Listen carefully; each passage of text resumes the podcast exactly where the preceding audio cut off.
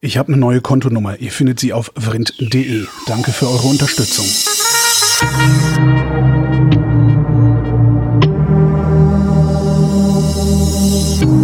Wer redet, ist nicht tot.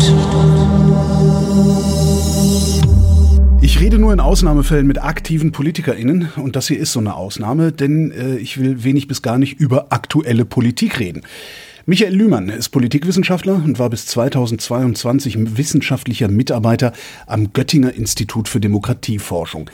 Den Job hat er an den Nagel gehängt und zwar genau dann, als er für die Grünen in den niedersächsischen Landtag eingezogen ist. Wir wollen aber reden über den Osten und damit äh, meiner sehr, sehr lockeren Ostdeutschland-Reihe eine vierte Folge hinzufügen. Die anderen drei Sendungen findet ihr in den Shownotes auf vrind.de. Hallo Michael. Hi, moin, grüß dich. Kurz mal zu deiner jüngeren Biografie. Woran hast du überwiegend geforscht in deiner Zeit in Göttingen? Oh, das fing mal an, ich weiß gar nicht so ganz genau, ich glaube mit Parteien tatsächlich, äh, mit den Grünen unter anderem. Dann habe ich irgendwann den Switch gemacht hin, dass wir uns grüne äh, Neuwähler angeguckt haben. Dann waren wir mal ein bisschen in Ostdeutschland unterwegs. Äh, da kam so das erste Mal Ostdeutschland. Bei mir so richtig angefangen hat das tatsächlich 2014 mit Pegida. Also das war so ein, so ein, so ein Hinwenden dazu und äh, weil, weil ich war, ich bin weggegangen aus dem Osten, gar nicht mal so aus, aus so ganz tiefen politischen Gründen, schon so ein bisschen genervt sein von der Situation vor Ort, so aus der Jugend zu kennen, dass man immer mal vor Nazis wegrennen musste. Baseballschlägerjahre. Äh, die Baseballschlägerjahre, die waren halt da. So Clemens Meyer hat dieses äh, wunderbare Buch über den Osten Leipzig geschrieben, als wir träumten und das ist quasi mein, mein Viertel, in dem ich groß geworden bin. Er lässt äh, in in seinem Buch geht er einmal in dem, in dem Tierfutterladen, in dem ich auch immer war für meine Katze, geht er äh, für seinen Hund klauen. Ähm, und also das war, das war so das, wo ich herkam. Und dann war irgendwann, ich ging weg in, in Westen einfach der Liebe hinterher so und ah. äh, so mal mal so raus aus dem Osten mal weg von Leipzig was ja eigentlich eine äh, spannende Stadt war zu der Zeit ähm, und dachte ich gehe mal zwei Jahre weg und dann komme ich mal wieder und äh, dann dann dann kam ich so langhaarig wie ich bin äh, äh, so ein bisschen in so einer Ablösungsphase meines konservativeren konservativer Rennen, vor ich, dass ich in Ostdeutschland durchaus war. Also ich war jetzt kein, kein, kein, kein Antifa-Kämpfer oder so. Ich hatte einfach lange Haare und habe mich so ein bisschen für Politik interessiert. Das war's dann aber auch. Mhm. Äh, und wenn, wenn, wenn die NPD kam, stand man halt bei der Gegendemo, machte man so. Und äh, wenn, wenn die Prinzen abends Rock gegen rechts aufriefen, dann ging man natürlich hin äh, und, und, und, und äh, ja, aber auch so ein bisschen, weil, weil man es gut fand, so. Also weil, weil es auch Spaß brachte. Äh, ich bin dann einmal beim Stage-Diven bei den Prinzen abgestürzt, auch eine traurige Geschichte Geschichte eigentlich. Naja, und dann äh, bin ich im Westen gewesen und habe hab so ein bisschen auf den Osten geguckt, aber der war fern. Das Einzige, was ich gemerkt habe und was mit mir was gemacht hat, das erste Mal in meinem Leben, als ich weg war aus dem Osten für längere Zeit, dass ich nachts auf die Straße ging und keine Angst mehr hatte. Also nicht mhm. mehr dieses, dieses, oh, da hinten, da kommen so Leute, wie sind die drauf? Was krölen die was? Haben die irgendwas Politisches? Haben die Haare auf dem Kopf oder nicht? Haben die Bomberjacken? So dieses, und, und das gab es plötzlich nicht mehr im Westen. Ich bin einfach durch die Straßen gelaufen und dachte, cool, hier kannst du einfach mit langen Haaren rumlaufen, niemand pöbelt dich an, niemand tut dir was, du musst nicht äh, irgendwo verschwinden, flitzen und gucken, wo ist der Weg, wie ich hier wegkomme aus der Situation. Und das hat irgendwas gemacht. Und dann habe ich so ein bisschen immer auf den Osten geguckt, habe dann irgendwann mal äh, angefangen, tatsächlich, das war auch so ein Zufallsprodukt für, für, für Zeit Online und andere Medien, so ein bisschen was über Ostdeutschland aufzuschreiben, so was ich so an, mhm. an Beobachtungen hatte, die man aber hatte oder die ich hatte, weil ich, weil ich raus war, weil ich, weil ich von draußen drauf geguckt habe. Äh, das hat, das hat geholfen. Also äh, ich glaube, wenn man, wenn man drin bleibt in Ostdeutschland, äh, sieht man auch ein paar Sachen, aber wenn man mal weg ist, dann sieht man manche Dinge besser du, oder anders. Du hast die Grünen beforscht und bist dann für die Grünen in, ins Parlament gegangen. Warum hast du die Wissenschaft gegen die Politik getauscht? Das war, war ich ehrlich gesagt gar nicht mein Plan. Also ich habe äh, ja ich habe ne? ich habe ich habe ich habe meine meine Doktorarbeit sogar zu den Grünen nach Fischer angefangen. Das äh, damals 2009, als damit anfing oder 10 war das, sagte mein Chef, oh, das ist ein super Titel, der verkauft sich später auch gut, ne? Und wenn man dann 20 äh, 21 da vor vor so einem Dokument sitzt, das man auch schon irgendwie sieben Jahre nicht mehr angeguckt hat und äh, dann habe ich manchmal noch Seminare gegeben und äh, dann musste man schon immer erklären, wer Fischer ist und es war irgendwie klar, also dieses Buch mit dem Titel, das verkauft sich jetzt vielleicht doch nicht mehr so gut, weil müsste immer sagen, wer Fischer eigentlich war. ähm, und na, dann, dann war schon irgendwie klar, dass das haut nicht mehr hin. Und tatsächlich habe ich, war ich dann irgendwann Parteimitglied geworden das ist auch schon äh, locker zehn Jahre her, mhm. weil ich dachte immer so, ich bin Parteienforscher und ich kann nicht immer erzählen, Parteien sind wichtig und Willensbildung und engagiert euch und bin es selber nicht. Aber ich habe weder Amt noch Mandat noch irgendeine Parteiversammlung je gesehen und vor so zweieinhalb Jahren ungefähr war das, da, da, da gab es so, so einen Job bei mir äh, auf dem Dorf, äh, äh, da, da suchten sie einen Wahlkampfhelfer hm. für 450 Euro und ich dachte auch, Mensch, so neben der Uni so ein bisschen was für die Partei machen, ist vielleicht auch mal ganz schön, vielleicht orientierst dich auch mal um und arbeitest mal für Partei. Das war immer so meine Ansicht. Ich, für Partei arbeiten könnte ich als Referent, aber nie erste Reihe Politik. Dann rief ich da an, die sagten, ja, kannst du haben den Job, aber eigentlich brauchen wir auch einen Bürgermeisterkandidaten, hast du Bock? Und äh, habe ich gesagt, ja, habe ich. Mach. weil, ja. weil mein, mein, mein, mein Vater war tatsächlich, also ich wusste, was auf mich zukommt. Mein Vater war mal Bürgermeister für die CDU allerdings, ja. äh, äh, am Rand von Leipzig. Ähm, ich habe so auf dem ersten Dorf äh, vor Leipzig gewohnt, das ist inzwischen auch Stadt, äh, und dachte, ja, das, das kann ich mir vorstellen. Und dann habe ich das gemacht und habe dann so gemacht, was man so macht. Tausend Termine, Haustürwahlkampf und zweieinhalbtausend Haustüren äh, abgeklappert und äh, und dann hatte ich am Ende plötzlich, äh, ich glaube, 24 Prozent, so mhm. als Unbekannter auf dem Dorf Dorf, wo ich noch da zu dem Zeitpunkt, glaube ich, sieben Jahre wohnte. Das war schon, war gut. Und dann war so, okay, jetzt machst du ein bisschen Ratspolitik, mal gucken, äh, äh, so die Frustration der niederen Ebene von Politik, wo vieles über Persönliches läuft. Und dann haben die Grünen von neun auf 24, das war auch ein Problem. Das hat manche ein bisschen gekränkt. Dann musste man, äh, also das war anstrengend. Mhm. Und dann dachte ich, ach Mensch, eigentlich macht das Spaß mit der Politik äh, und habe dann so äh, Kreisverband dann so für den Vorstand kandidiert als Beisitzer, so ein bisschen am Rande ein bisschen mitmachen. Ne? Und dann kam dann doch irgendwann die Frage, jetzt brauchen wir auch noch jemanden für den Wahlkreis. Und äh, ja, irgendwie habe ich dann dann an der falschen Stelle ja gesagt oder also das das war ne, das kam dann so und dann war das auch wieder so aus dem Bauch ja okay kann ich mir vorstellen gab es ein Auswahlverfahren am Ende stand ich dann da und dann gab es noch diese diese Geschichte dass man also einen Landesparteitag und dann mit Listenaufstellung und ich kannte ja keinen das war ganz furchtbar weil ich ja mich äh, nie mit mit mit den niedersächsischen Grünen so doll auseinandergesetzt habe ich mhm. habe als Politologe aber auf den Bund geguckt ne so ja. Land nicht so dolle viel ich kannte ein paar dann irgendwie schon aber nicht so furchtbar viel viel. Und äh, aber irgendwie habe ich dann dann doch so einen Listenplatz bekommen, der gut war. Und dann war Wahl und es gab äh, 24 Plätze am Ende. Ich war Listenplatz 24, dann war ich drin. So, so kam das. Ja. Hat sich das gelohnt, aus der Wissenschaft rauszugehen und in die Politik? Oder ist noch zu früh, das zu sagen, weil es ja gerade mal ein Jahr, dass du eine große Ja, es ist ich bin, äh, ich bin noch im Selbstbeobachtungsprozess, okay. glaube ich. Das ist, äh, das, das ist ganz verrückt, weil man natürlich als Politologe, der, der lange Jahre darauf geschult wurde, auf Politik zu gucken.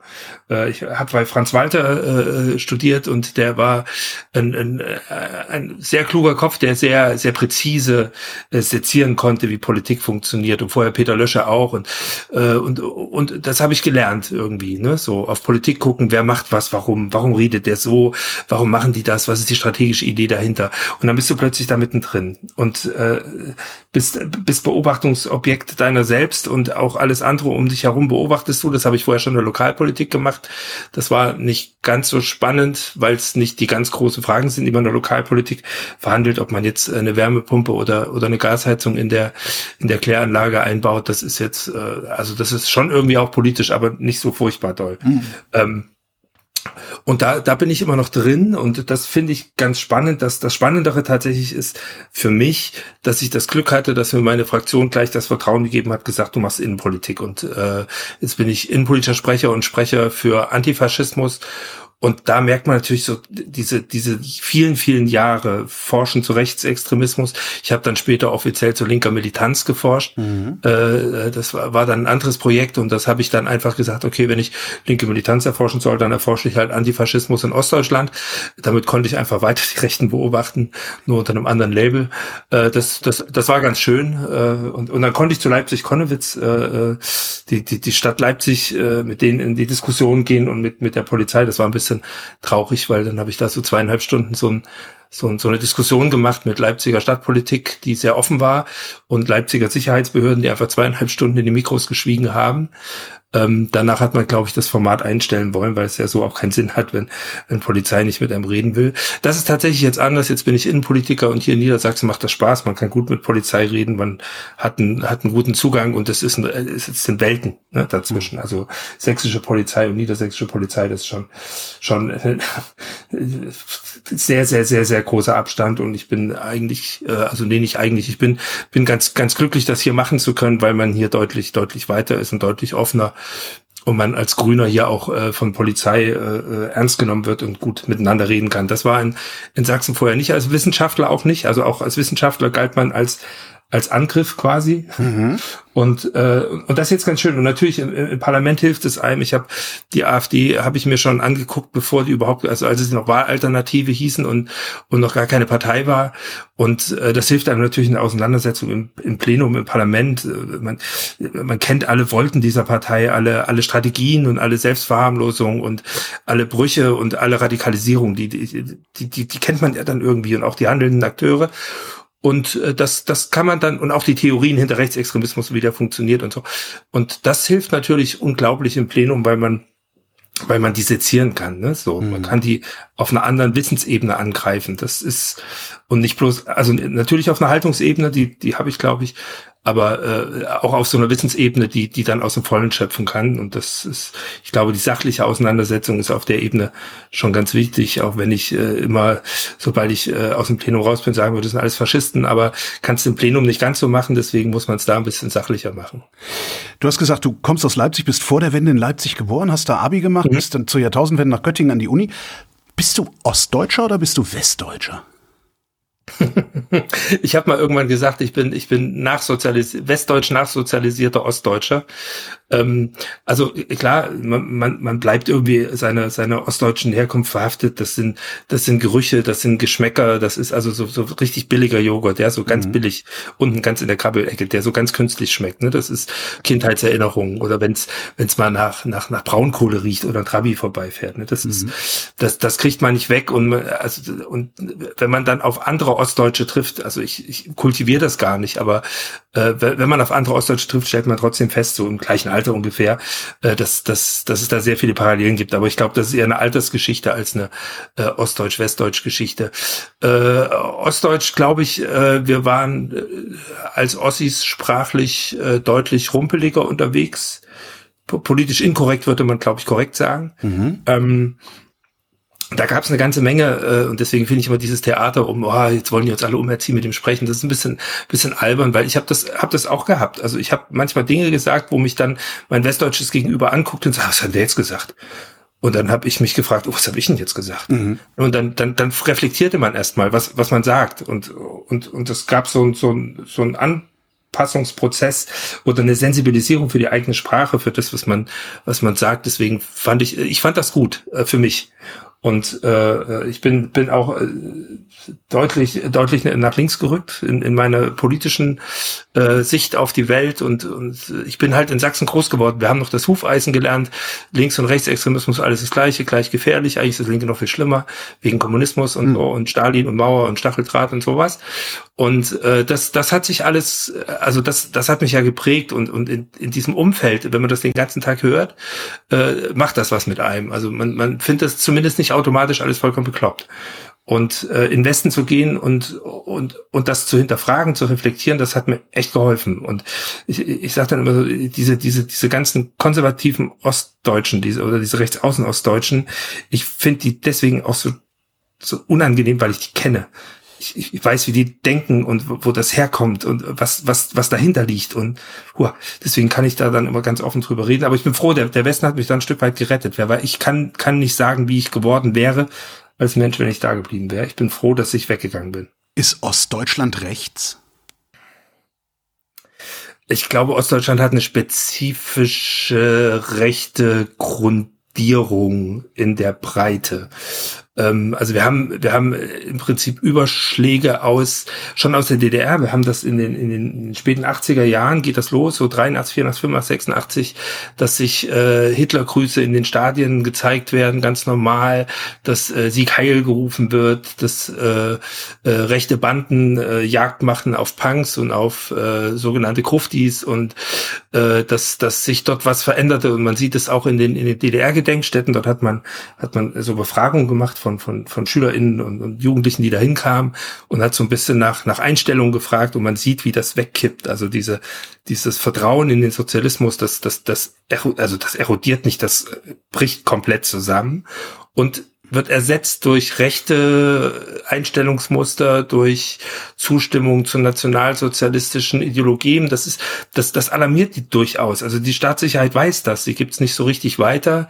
Ähm, aber sie wissen, sie wissen, da ist irgendwas nicht in Ordnung. Und dann, dann kommt die Einheit und dieser ganze nationale Stolz. Ich glaube, bei, bei Peter Richter in 89, 90 gibt es so eine wunderbar beschriebene Szene, wie sie in, in, in Dresden da vor, vor der Frauenkirche, wenn Kohl da spricht und alle äh, ihre Deutschland- und, und Sachsenflaggen. Ich wusste ja. gar nicht, dass ich habe die in meinem Leben zum ersten Mal gesehen, die Sachsenflagge. Ich wusste gar nicht, wie die aussieht. Ich musste meine Eltern fragen, was dieses Grün-Weiße da ist. Und das hatten die dann aber plötzlich alle. Und die hatten auch alle schon eine Deutschlandflagge. Und dann standen die und waren so national beseelt, besoffen. Und, und, und Helmut Kohl ja auch. Mhm und äh, äh lagen sich da quasi verbal und intellektuell in den Armen und äh, das das war schon problematisch und dann äh, ich habe das später erst äh, quasi re-erinnert also irgendwie so im Nachklapp weil ich mit meinen Eltern drüber sprach äh, es gab Aufkleber auf den auf den Leipziger Montagsdemos wo ich mit meinen Eltern war so ab ab Dezember ungefähr und die zeigten die zeigten Grenzen die ich nicht kannte und die waren die waren so nach Osten waren die so ein bisschen ausfranzender als die Staatsgrenze, die ich kannte, wenn mhm. man jetzt auch mal beide Länder zusammennimmt. Ne? Und da war dann noch Königsberg und so. Äh, das, das kam da schon. Und äh, äh, heute dann so als, als Forscher weiß man dann, dass äh, am 2. 3. Oktober in der Nacht zur Einheit massive rechte Gewalt stattfand, dass äh, Nazis äh, linke Wohnprojekte angriffen, die Häuser anzündeten, die Polizei nicht kam, die Feuerwehr auch nicht. Ähm, und dass, dass da was war. Und äh, es gibt einen wunderbaren Text von, von Konrad Weiß aus, aus 1988, 87 geschrieben, 88 im, im Samistat im Untergrund erschienen. Äh, das heißt, die, die neue alte Gefahr junge Faschisten in der DDR. Und er beschreibt, und das ist verrückt, den, den Ideentransfer am ostdeutschen Armbrottisch quasi von der Großelterngeneration auf die Enkel. Mhm. Und diese Generation dazwischen, die war eigentlich okay und stabil. Das waren die, die so unter Honecker so ein bisschen Einheit Wirtschaft, Sozialpolitik, Ende 60er, Anfang 70er, äh, leichter Aufschwung, sowas wie ein, wie, ein, wie ein gemäßigter Wohlstand in der DDR. Die sind eigentlich äh, für den Sozialismus am, also diese, diese um 1949, 50, 55 geborenen Generation Merkel so ungefähr. Ja. Die, die sind eigentlich eigentlich in der DDR relativ gut angekommen. Die waren auch relativ stabil lange Zeit. Ähm, das, das kippt jetzt alles so ein bisschen in, in ein großes Graues, aber äh, die waren eigentlich okay, aber die Kinder nicht. Und äh, wir haben dann, das sind dann die, die die Baseballschlägerjahre vollführen. Ne? Das sind die, mhm. das sind die Schläger der 90er Jahre. Und wir haben dann viele, viele Jahre später eine, eine Studie gemacht zu Rechtsextremismus in Ostdeutschland. Äh, da hatten wir uns Freital Heidenau unter anderem angeguckt und hatten dann so Antifa-Broschüren, wo die, wo die, äh, wo die, die, die, die gezeigt haben, dass, dass die Kinder äh, dieser Generation dann dort standen oder Kinder und Eltern gemeinsam vor dem Hotel Leonardo in Freital und haben das angegriffen mit mit Wurfgeschossen und mit und, und wollten das Ding stürmen. Und das Verrückte ist im Freital und das macht es so problematisch. Ähm, dieses Hotel war eben 92 auch schon Angriffsziel der Rechten. Mhm. Das hatte damals, als wir 2015 Freital gefragt haben, was ist denn da mit dem Hotel los? Was, was ist denn das da? Äh, ja, wissen wir auch nicht. Das war jetzt halt. Die hatten komplett verdrängt in der Stadtgesellschaft, dass das schon mal da war am gleichen Ort. Und das ist der Unterschied zum Beispiel zu Rostock, wo man von Lichtenhagen weiß und darüber redet. Und äh, in Freital ist die AfD sehr stark und in Rostock ist sie relativ, vergleichsweise relativ schwach. Also das macht, und, und wir haben auch in, in Hoyerswerda, wo die, wo die ersten großen Pogrome waren, äh, auch, auch dort hat man eine relativ aktive Erinnerungskultur in der Stadt, auch getragen durchaus bis rüber zur CDU. Ähm, auch das macht was. Dadurch, dass, also die, die, dort hat die AfD nicht die Chancen, die sie woanders hat. Das, also dieser Zusammenhang von, von, ich erinnere mich vor Ort an das, was gewesen ist, Schlimmes in Ostdeutschland in den frühen 90ern. Das macht was ins Heute hinein. Und dort, wo das nicht stattfindet, dort macht es das Gegenteil. Und deswegen haben wir so ganz komische, verschrobene Ecken. Und dann haben wir sowas wie Sonneberg und äh, äh, das Erzgebirge, die so, so äh, im Prinzip so ein bisschen ab waren von allem also Sonneberg liegt halt hinter hinterm Berg ne? ja. und äh, und lange Zeit die Grenze im Rücken das ist so, so eine ganz komische Randlage. Und das Erzgebirge ist so ein, so, so, so ein tiefes Tal, in das selten Modernes reinkam, also auch schon, schon vor, vor 1945 oder in, also das ist schon immer ein bisschen spezieller. Es gibt ja auch durchaus so Theorien, dass, dass so, so Tallagen, das macht was mit Menschen. Das Dresdner Elbtal ist auch sehr speziell, was Einstellungsmuster angeht und so die die die etwas weiteren offeneren äh, Regionen äh, also wenn man bis nach Mecklenburg hochgeht die sind ein bisschen weltoffener ob das stimmt weiß ich nicht aber es gibt zumindest immer mal so Hinweise dass da auch ein Zusammenhang ist und das äh, ist, ist sehr sehr speziell es tut halt weh weil ich habe ich habe Verwandtschaft die kommen aus dem Erzgebirge und als dann diese ganze Corona äh, hochging und dieses Impfen und da ließen die sich nicht impfen ne? und dann mhm. Äh, und waren so völlig, völlig renitent und widerständig, weil Klaus Jürgen auf Facebook hat gesagt, dass, dass, äh, dass die pflanzen uns Chips ein. Und meine Mutter, äh, die, die kommt aus, aus der Forschung und also Medizinforschung und sagt, lasst euch impfen. Und die sagt, nee, nee, also ich habe das gelesen, also das ist äh, gefährlich. Also da, da, da ist auch so eine komplett Irrationalität drin. Und das, das Erzgebirge ist interessanterweise vielleicht den Punkt noch, das ist, das sind die, also der Erzgebirgskreis ist einer der beiden Wahlkreise, wo die AfD schon 2013 mit 8, Prozent durchgegangen ist und ihr bestes Wahlergebnis hatten 2013 bei der Bundestagswahl. Also da war schon was angelegt. Und dann kam noch NPD dazu und so. Dort waren die Rechten schon 2013 zweistellig. Also es ist äh, schon auch spezifisch. Sonneberg ist gerade interessant, weil ähm, wir reden Ende Juni 2023 miteinander und in Sonneberg ist gerade der erste AfD-Landrat in Thüringen gewählt worden. Äh, dadurch kommen wir. Äh, was, was bedeutet das eigentlich, dass das passiert ist? Ja, was bedeutet das? Da ist, da ist, da ist was, da ist was passiert, was am Horizont stand. Wir haben es an, an vielen Stellen gesehen. Wir hatten in Görlitz äh, die Situation schon vor, vor zwei Jahren, drei Jahren, meine ich. Äh, wir hatten Oder Spree eine knappe Geschichte und in Sonneberg ist es jetzt passiert. Und es hätte, hätte in anderen sächsischen oder thüringischen oder sachsen-anhaltischen äh, Regionen hätte das auch passieren können.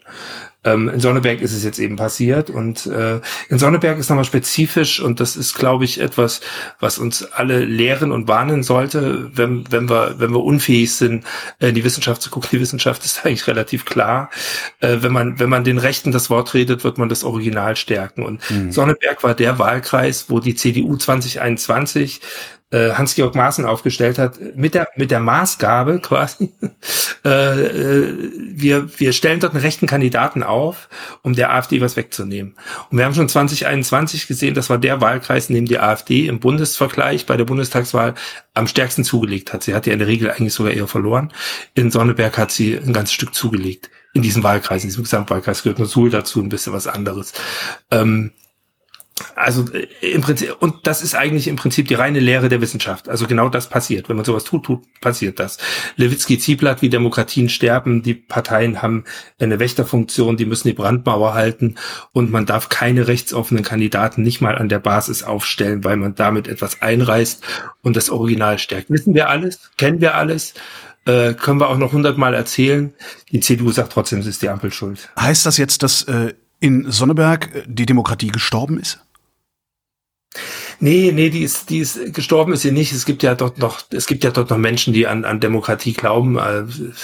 Es ist nur eine nicht so allzu große Gruppe, weil man muss sich natürlich auch klar machen, auch die CDU, die dort angetreten ist, ist jetzt nicht irgendwie so eine, so eine Daniel Günther äh, Schleswig-Holstein Kiel Großstadt CDU oder sowas, sondern das ist schon auch eine sehr rechte CDU und äh, die hat verloren gegen einfach eine rechtsextreme AfD. Also dort ist schon was angegriffen, weil die Strukturen auch angegriffen sind, weil der öffentliche Diskurs auch kaputt ist, weil die wenigen, die dort für Demokratie aufstehen, im Prinzip auch immer unter einem gewissen Generalverdacht stehen. Das kennt man aus gerade aus aus Sachsen und Thüringen ganz stark. Also alles, was Zivilgesellschaft ist, ist im Zweifel irgendwie immer unter einem Linksextremismusverdacht und im Zweifel viel gefährlicher äh, als alles andere. Die Inszenierung von Leipzig jetzt Anfang Juni äh, nach dem Lina-Prozess, äh, die war mit Ankündigung und das ist ein, das ist ein Kontinuum äh, sächsischer sächsischer Geschichte, dass die dass die konservative Stadt Dresden im roten Leipzig ein Exempel statuiert, um danach sagen zu können, guck mal, die gefährlichen Linksextremen, mhm. die tun dem tun natürlich allen auch immer den Gefallen, dann doch mal irgendwie Steine zu schmeißen oder, oder irgendwas Brennendes, ne? Also so, das muss, die, die spielen das Spiel natürlich auch dooferweise mit. Ja, die sind manchmal und, und, dumm genug. Und, ja, ja. Genau, und liefern, liefern halt genau die Bilder, die äh, Polizei und äh, äh, haben soll, damit dann eben die Polizei dort reingeschickt wird, durchaus mit einer sehr harten Marschvorgabe. Ähm, Polizeieinsätze, wie wir sie in, in, in Sachsen jetzt gesehen haben, in Leipzig gesehen haben, wird es in Niedersachsen so gar nicht geben, mhm. weil die viel kommunikativer sind, viel deeskalierender sind, weil man auch mit dem Deeskalationsansatz reingeht. In Sachsen schickt man Polizei in Eskalationseinsätze bewusst. Und das muss die Polizei dann auch durchziehen. Und das ist äh, das ist ein großes Problem, weil damit wird natürlich auch wahnsinnig viel Vertrauen, was es auf allen Seiten braucht, äh, zerstört, weil am Ende brauchen wir auch Polizei dabei, um äh, die rechte Gefahr äh, zurückzudrängen. Also wir brauchen resiliente Sicherheitsbehörden, wir brauchen auch eine Zivilgesellschaft, die bereit ist, mit Sicherheitsbehörden zusammenzuarbeiten, aber das dieses Vertrauen wird in Sachsen natürlich irgendwie jeden Tag auch ein Stück weit in die Tonne getreten. Und das das macht macht es schwierig. Und dann geht man in so einen kleinen Ort wie Sonneberg und dort, dort äh, sind einfach ganz viele Strukturen kaputt und, äh, und den Leuten geht's ja nicht schlecht dort. Es hm. ist einfach nur die, die, die, die, die demokratische Resilienz ist sehr, sehr gering nur noch. Und, äh, und das ist auch gar nicht, also das ist ja, äh, man denkt ja, uh, was ist denn da passiert? Und ist es wegen der Heizung oder ist es weil, weil, weil irgendwas anderes? Und aber eigentlich kennen wir den Thüringen-Monitor, wir kennen es auch in Sachsen, also Sachsen-Monitor aus der Einstellungsforschung. Dort, dort werden äh, Denkmuster äh, bespielt in einer Umfänglichkeit, die einem Angst machen muss. Mein Lieblingsbeispiel ist immer Sachsen. 2017 sind sie der Meinung, dass man jetzt eine einzige Partei bräuchte, die die Volksgemeinschaft, NS-Wort, die die Volksgemeinschaft oh. insgesamt repräsentiert und sagen 42 Prozent, ja, ja, ja, das, das können wir teilen.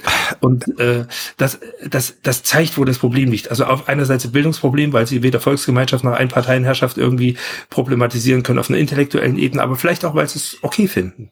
Das Und passt jetzt dann auch wieder zu genau der Irrationalität, die du eben auch in, in diesem äh, SARS-2-Impfungsproblem beschrieben hast. Woher kommt diese Irrationalität? Ja, das frage ich. Das ist ein Bildungsproblem, das kann nicht sein. Nee, das sind gar nicht mal ungebildete Leute, die Eben. haben.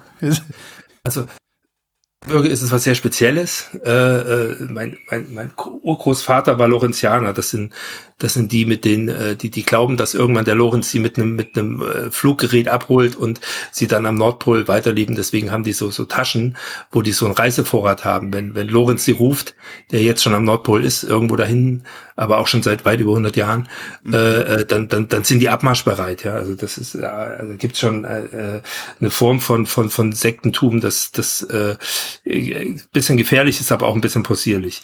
Und äh, und da gibt's noch die ganzen ganzen Evangelikalen dort im Erzgebirge, das ist, das ist auch nochmal sehr speziell, wo sich, wo sich dann tatsächlich über, also die, die füllen noch Kirchen, ne? da gibt's Regionen, da gibt's noch 80 Prozent äh, Kirchenzugehörigkeit, das sind dann Evangelikale häufig, nicht, nicht immer, mhm. aber häufig so übertrete pietistische Evangelikale, äh, und, und, und dort gibt es so eine, so eine moderne Ablehnung und Homosexualität und alles schwierig. Und äh, das, das verbindet sich dann mit so einem, mit so einem Denken einer Beatrice von Storch in der AfD. Ja? Sie sind relativ deckungsgleich. Dadurch kommt das so ein Stück weit zusammen. Ich glaube, das große Problem in Ostdeutschland ist, äh, was das Irrationale angeht, ist einfach ein Über Überkonsum von, von, von seltsamsten Medien. Also diese, Aber diese, ich, die, diese, diese, die, diese Medien kann ich ja überall auf der Welt überkonsumieren. Warum passiert das gerade da? Ich, ich glaube, das Misstrauen ist, ist äh, äh, am größten. Also es gibt es gibt so, so einen seltsamen Übersprung von äh, die, die, die haben uns, die haben uns früher belogen und jetzt belogen, belügen die uns auch. Mhm. So, ne? Und äh, das, das, das, und dann finden sie irgendwas, was ihre Weltsicht, und da, da komme ich darauf zurück, Einstellungsmuster, die, die sind häufig geschlossen rechts. Und das bedient mir das Kompaktmagazin. Und das Kompaktmagazin bestätigt mir auch, dass die DDR-Systemmedien genauso wie die Westsystemmedien sind, dass es eigentlich kein Unterschied ist, dass wir in einer Diktatur leben, äh, die eigentlich schlimmer ist als die vorher. Und äh, und das das das wird dann konsumiert, weil gleichzeitig liefern sie natürlich auch den den Inhalt, den man ganz gerne mag, dass das mit den Ausländern ein Problem ist, selbst wenn es überhaupt keinen im Dorf gibt und und so. Und dann dann, dann vermischt sich was. Ich weiß, ich war 2000 13, als es gerade anfing mit der AfD, 12, 13 so, als es so ein bisschen rumpelte, da war ich, mhm. war ich mal im Eichsfeld bei einer Veranstaltung ähm, waren, ich meine, über die Böll-Stiftung und, und Kirche noch mit und dann haben wir da äh, äh über den, den Rechtsruck philosophiert. Also damals, wo das wirklich noch am Anfang stand. Und dann saßen in der ersten Reihe da vier ältere Männer, Mitte 50, und alle hatten ein Kompaktmagazin vor sich liegen. Das, das kannte ich bis dahin gar nicht, dass man das so öffentlich mhm. äh, hat und, und, und, und äh, schlugen da noch auf und zitierten daraus und überführten mich dann damit äh, mit, mit, mit einem heiligen Eifer und einem heiligen Ernst und einer vollkommen Unerschüttertheit darüber, dass man sagte, das, was da steht, ist vielleicht Quatsch. Ähm, das und, und, und, und da drin spielt das. Und das ist ja, das geht ja den, den, den extremen Rechten geht es ja auch um, um eine komplette Destruktion von, von Vertrauen. Und äh, da drin findet das alles statt. Und äh, ich weiß manchmal nicht, ob das ein, ob das ein, ein Bildungsproblem ist. Vielleicht ist es, ähm, in den, wenn die dann in den 90er Jahren, wie ich groß geworden bin, meistens ein bisschen, die sind ja in, bisschen jünger, ein bisschen älter als ich häufig dann, die sind in so einem, in so einer völlig latenten, komischen Zeit groß geworden, wo nichts mehr galt und nichts mehr stimmt. Ich erinnere mich, dass mhm. morgens meine, meine, ich weiß gar nicht was, meine Klassenlehrerin, meine Deutschlehrerin, egal, die kam, kam morgens rein und äh, wir, wir standen alle schon Gewehr bei Fuß äh, für Frieden und Sozialismus, seid bereit, immer bereit und äh, hatten schon so die Hand im Anschlag, ne? Und dann ja. kam sie rein, guten Morgen. Was? Also, wie, wie guten Morgen? Seit wann sagen wir denn Guten Morgen? Wir haben noch nie Guten Morgen gesagt. Ähm, und das war dann so. Unerklärt, un, un, unreflektiert. Einfach ab heute sagen wir Guten Morgen. Okay, machen wir. Und dann, dann war plötzlich immer mal eine Lehrerin weg oder ein Lehrer, so über Nacht. Äh, da wusste man dann, okay, da gab es eine Überprüfung und der ist jetzt nicht mehr im öffentlichen Dienst. Und, äh, und irgendwie waren die auch alle durcheinander, weil da mussten die, die Lehrpläne neu und dann stand da plötzlich was vom, vom Kapitalismus und nicht mehr vom Sozialismus. Gab, gab tatsächlich ein paar, wo ich heute im Nachhinein sagen würde, aufrechte Menschen, die gesagt haben, ich habe im, im Sozialismus als Lehrer gedient im Prinzip. Hm. Und ich kann das nicht. Ich, ich kann nicht über Nacht äh, jetzt plötzlich das andere System feiern. Und die haben aufgehört. Hut ab. Ja. Das hat mein ganz groß, also ich weiß es von meiner Kunstlehrerin, meine Eltern haben mir das später erzählt, also dem Alter habe ich das nicht für voll genommen, aber später haben sie es erzählt. Das fand ich gut, äh, aber dann gab es eben auch die, die Staatsbürgerkundelehrerin, die dann sich für Ethik bewarb. Und äh, das war schon ein bisschen schräg. Oder die Pionierleiterin, die dann plötzlich Politik unterrichten wollte. Und, äh, und, und dann gab es ständig Lehrer, die weg waren. Und, und irgendwie waren alle weg. Also auch, auch, auch Polizei war weg und Behörden waren weg, weil da passierte natürlich genau das Gleiche. Und es gab so ein paar Jahre in den frühen 90er Jahren, da war, da war Staat und, und Ordnung und so nicht so richtig, also es war so ein bisschen Anarchie. Die waren mhm. nicht anwesend. Die waren, also ich war da ein bisschen zu jung noch, aber ich weiß, wir haben, wir haben da einmal so eine, so eine, ist auch so anekdotisch, ne, aber äh, manchmal erzählt das ja mehr. Wir haben, wir haben uns da an, an der Straßenecke so zwei Klassen, ne, die, die A und die B, ne, über die Straße hinweg äh, belöffelt und hatten dann so Stinkbomben gebaut aus so alten, alten Folien von so, von so Schulheften. Hm so eine Zündschnur und so und, äh, und bewarfen uns damit und hatten so, so, so ein Dosentelefon und so ein Quatsch. Und dann kam der alte SED-Bürgermeister eigentlich eine Respektsperson gewesen. Mhm. Und er kam und sah das und wollte eingreifen und sagte, ey, was macht ihr denn hier für einen Scheiß? Was, was, was wird denn das? Wir waren so elf, zwölfjährige Steppke, ne? Wir haben den ausgelacht. Und das, das, ne, und das hätte man zwei Jahre vorher nicht gemacht. Und, aber, aber es hatte keiner mehr Respekt. da ist irgendwas kaputt gegangen. Ne? Das war einer von, von der alten Ordnung. Und bei den Polizisten war es dann vielleicht ähnlich. Also, und, und in dieser, in dieser komischen anarchischen Zwischenzeit sind, glaube ich, auch manche Leute völlig weggekippt. Und ich kann, kann gar nicht sagen, dass ich jetzt irgendwie mich aktiv dagegen entschieden habe, Nazi zu werden oder sowas. Mhm. Ich bin, ich, ich war immer ein Kind der Kirche. Das war vielleicht mein Glück. Meine Eltern schleppten mich immer in die Christenlehre, seit ich fünf oder sechs Jahre alt war. Jede Woche ähm, weil sie mit dem Staat haderten und äh, die Kirche so ein letztes Refugium von Schutz war. Hm. Und äh, ich bin, bin in Kirche groß geworden und bin da auch immer dran geblieben. Da waren meine Freunde.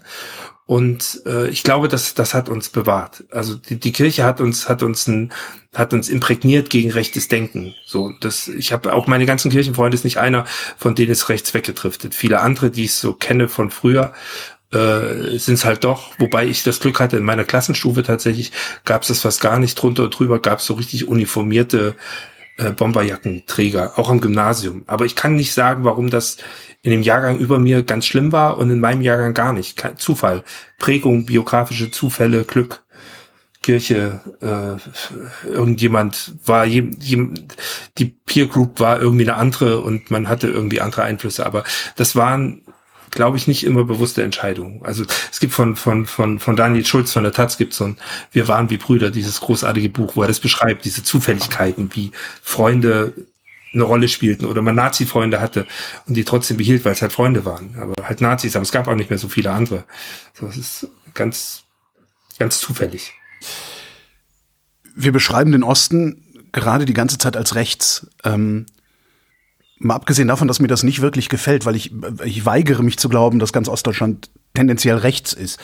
Kann man, kann man Ostdeutschland überhaupt homogen beschreiben? Also der Osten ist, geht das überhaupt? Weil wir reden gerade auch über den, über den hm. Süden Ostdeutschlands. Hm. Ist der Norden anders oder ist er? Ja, ja. Also der Osten ist, der Osten ist sehr, sehr, sehr unterschiedlich und zwischen, äh, zwischen Ostsachsen, äh, mit so einer ganz spezifisch äh, rechten Gewaltstruktur auch ist nochmal anders als als das Erzgebirge mit so einer mit so einer komisch pietistisch evangelikalen äh, Fremdheit und moderner ablehnenden Rechten.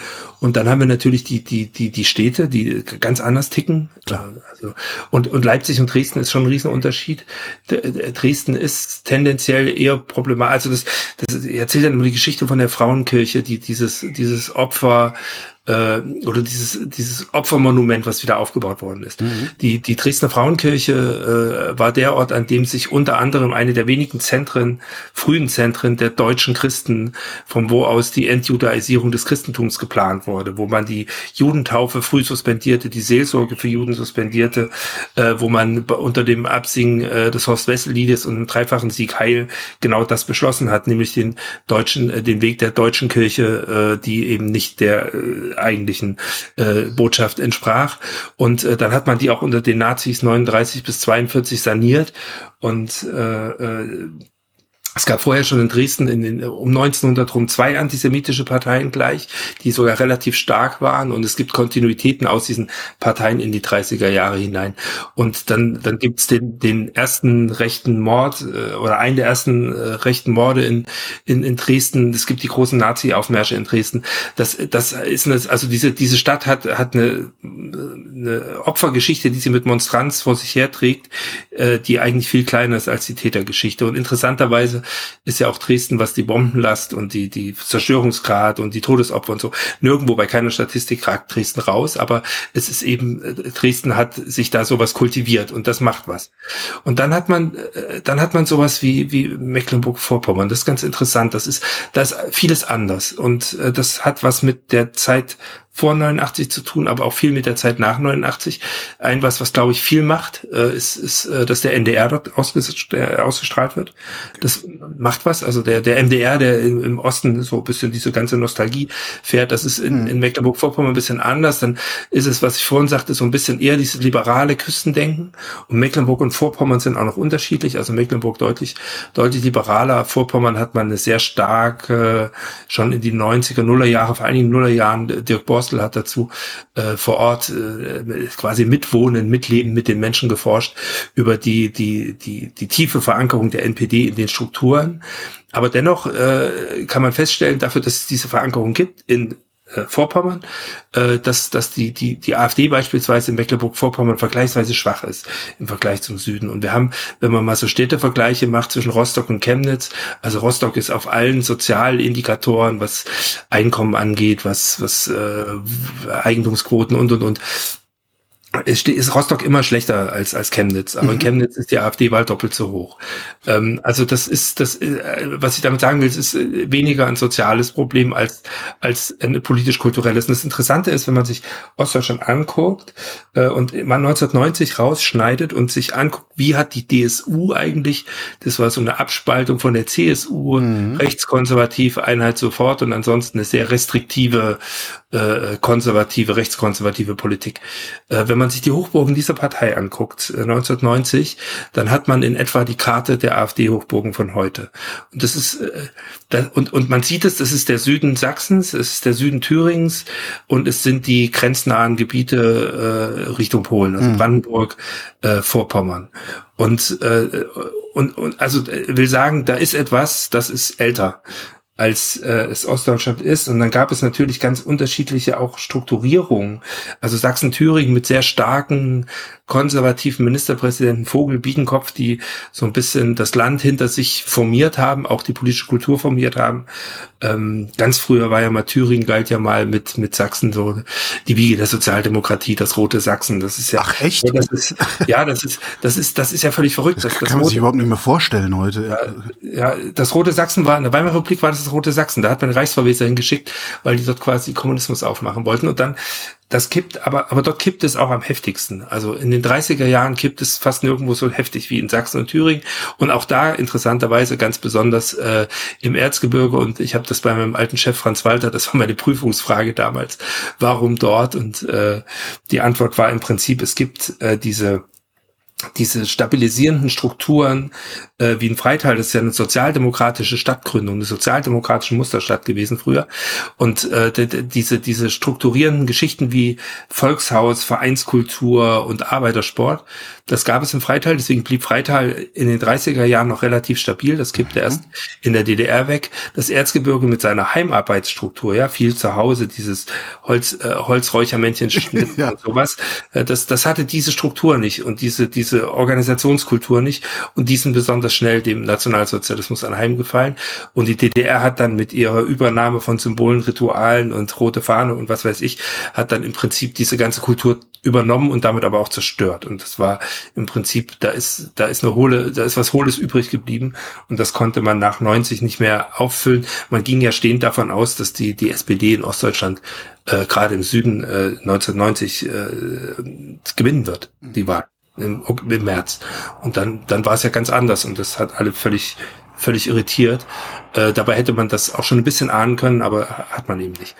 Ähm, und, und genau, und dann hat man äh, im Osten dann hat man in Berlin das auch nochmal spezifisch. Das, das, das, das geht auch durch bei vielen anderen Geschichten. Wenn man, wenn man, ich habe äh, lange Jahre mit mit DDR-Oppositionsforschern äh, und Menschen, die das machen, mit Ilko Kowalczuk und äh, äh, der Robert Havemann Gesellschaft in Berlin viel zu tun gehabt habe da gearbeitet, war dann mal freier Mitarbeiter und sowas. Und äh, schon da merkte man, es gibt einen Unterschied zwischen der Bürgerrechtsszene in, in Berlin, die war, mhm. die war linker, die war emanzipatorischer, so Bärbel Boley und äh, irgendwie, äh, ich würde heute würde ich sagen, irgendwie auch grüner.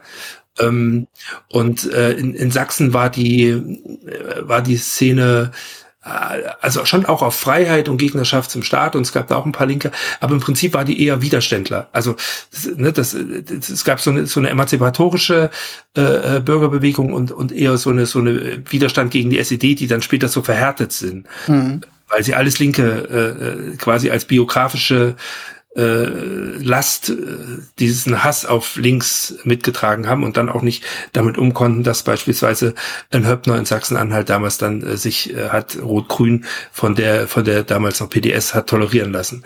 Das hat was gemacht. Das ist nicht nicht unisono so. Es gibt äh, gab in Leipzig äh, linke Bürgerrechtler und auch in Berlin gab es äh, eher so so konservative Widerständler, aber so in der Regel äh, kann man es vielleicht so teilen.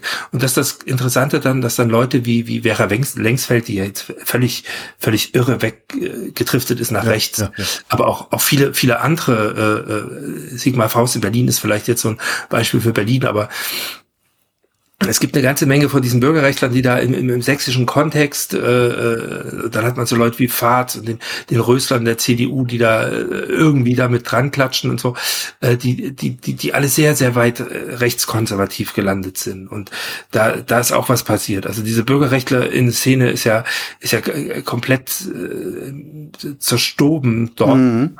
gerade im Süden des Ostens und ist, ist, ist reihenweise äh, weggekippt. Und dann gibt's aber auch die Guten, die die gehalten haben und gegengehalten haben.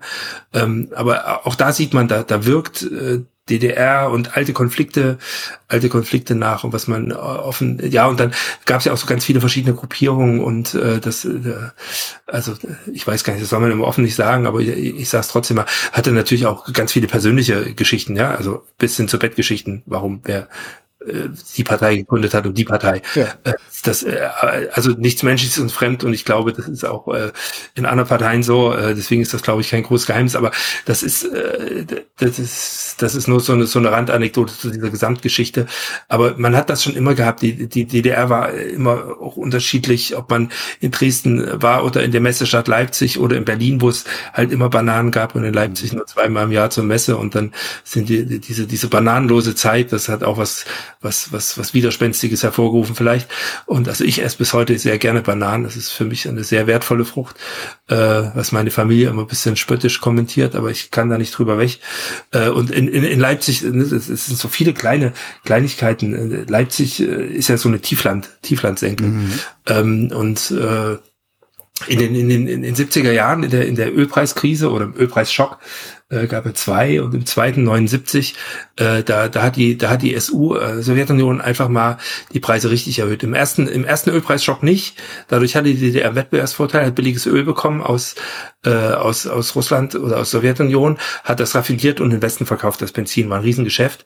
Im zweiten Ölpreisschock hat die SU dann nachgezogen und als dann die Preise wieder fielen, hat sie die oben gehalten. Mhm. Und dann wurde aus diesem Gewinngeschäft ein Verlustgeschäft. Und daraufhin hat die DDR ganz viel von diesen äh, Ölkraftwerken, die sie auch hatten, die durchaus moderner waren, wieder auf Braunkohle umgestellt, äh, gerade um Leipzig rum. Und äh, dann, dann hatte man im Herbst diesen Smog immer, ne? Mhm. weil die, diese Braunkohle und die kalte Luft und diese Tieflandsenke, das machte was. Und dann hatte man diesen, diesen, äh, und dann, dann saßen die Eltern mit ihren, ihren Kindern mit Pseudogrupp im Krankenhaus. Und äh, so kann man manchmal mit einer mit, mit, mit Ölpreiskrise, das ist wie mit diesem Schmetterlingsflügel irgendwo, äh, erklären vielleicht, also auch eine der Erklärungen, warum es in Leipzig losgegangen ist. Es gibt noch andere, aber äh, so, so, so, so Zufälligkeiten gibt es dann manchmal. Deswegen gab es in Leipzig vielleicht einen anderen Leidensdruck an der, an, an der DDR DDR als, als in Berlin beispielsweise, äh, wo man, wo man das nicht so hatte. Aber das, und das, das unterscheidet einen. Und genau, bei dem Osten, das macht schon was. Der, der, der Süden des Ostens und man sieht es, Sachsen-Anhalt, in Sachsen-Anhalt sieht man es ganz gut, weil das so ein bisschen gespalten ist. Mhm. Also der südliche Teil ist wesentlich AfD-affiner als der nördliche. Magdeburg ist, äh, hat auch eine rechte Szene und äh, all das, was man da, was man da hat, aber das, das, das ist nicht Wolfenbitterfeld, ne? Und äh, das ist schon, das ist schon paradox, dieser, dieser, dieser, dieser Schnitt, der da durchgeht. Und Mecklenburg-Vorpommern, das so gerade Mecklenburg, äh, der, dieser Teil von Mecklenburg-Vorpommern, äh, der doch eigentlich relativ liberal ist, natürlich auch viel Zuzug hatte. Und das ist ganz interessant bei den bei den Zuzug und Wegzug. Ähm, auch das, es gibt sogar einen Begriff dafür, aber ich habe ihn leider wieder vergessen. Äh, es gibt, äh, ich habe ihn gelesen, fand ihn so toll und äh, aber er war sofort wieder weg und ich habe das Buch nie wieder gefunden. Äh, es gibt einen Elitentransfer in den Süden des Ostens, also Sachsen-Thüringen, die kamen aus Baden-Württemberg und Bayern und brachten ihre wertkonservativen, rechtskonservativen Ansichten mit. So ein Werner Patzelt zum Beispiel oder ein Eckhard Jesse, das sind so Exportprodukte mit ihrer ganzen Extremismustheorie und Hufeisen und so. Die hat man in Sachsen installiert und in, in Mecklenburg-Vorpommern interessanterweise ist der Elitenaustausch mit dem Westen über Hamburg und Schleswig-Holstein gelaufen. Und das hat, äh, das hat quasi auch in den Verwaltungen äh, und in den Universitäten was gemacht. Und äh, dadurch hat man so, so einen gewissen Unterschied. Und wenn man, wenn man ganz böse und ketzerisch ist, dann die meisten Ostdeutschen aus Sachsen und Thüringen sind nach äh, Baden, also viele sind nach Baden-Württemberg gegangen. Und wenn man, wenn man, wenn man boshaft sein will, aber ich habe keine Belege dafür, dann würde man sagen, das erklärt auch, warum Baden-Württemberg die AfD so stark ist. Nee, das hat in Baden-Württemberg gibt es auch eigene Gründe dafür. Ne? Also die mhm. Republikaner waren da auch in, neun, in 80er, 90ern stark. Also das, ne? aber äh, äh, das ist ein interessantes Forschungsfeld, das wir nicht erschlossen haben, äh, was wie denken, was wählen und was haben eigentlich für Einstellungsmuster Menschen, die aus dem Osten in den Westen gegangen sind? Konservieren die das? Streiten, legen sie das ab? So. Oder, oder, das weiß man nicht. Eigentlich schade. So, und jetzt ist aber alles Reden über Ostdeutschland ist immer eine Homogenisierung Ostdeutschlands. Also wir reden immer nur über den Osten, der auf irgendeine Art und Weise ist. Ist das denn zulässig? Nee, natürlich nicht. Äh, es gibt in, in, in Ostdeutschland äh, großartige und wunderbare Initiativen. Ich kenne kenn, äh, Leute, die in, in, in Görlitz in einem besetzten Haus gewohnt haben und Antifa gemacht haben.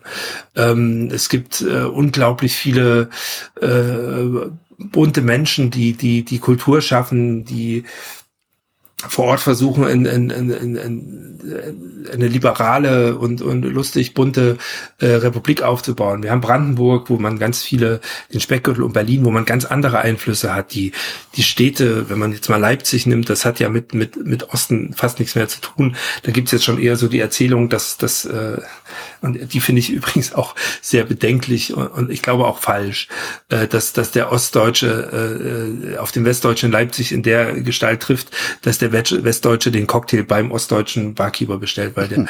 der Ostdeutsche, der muss ja arbeiten und der Westdeutsche, der kommt mit dem Koffer voll Geld. Ich glaube, das, das Bild stimmt nicht, aber ähm, es, es gibt jede Menge mehr, aber das, das in, man, man, man guckt, man, man guckt halt immer wieder darauf, was, was, was, was ist das Problem, was ist die Abweichung. Ja. Und jetzt sage ich vielleicht doch mal was Positives, was sehr Positives. Ähm, man muss Ostdeutschland auch ein bisschen äh, wegverstehen von dem Vergleich mit dem Westen. Der, der, der, man, man war sich 1989, 90, man hatte eine gleiche Sprache, aber man war sich schon fremd. Mhm.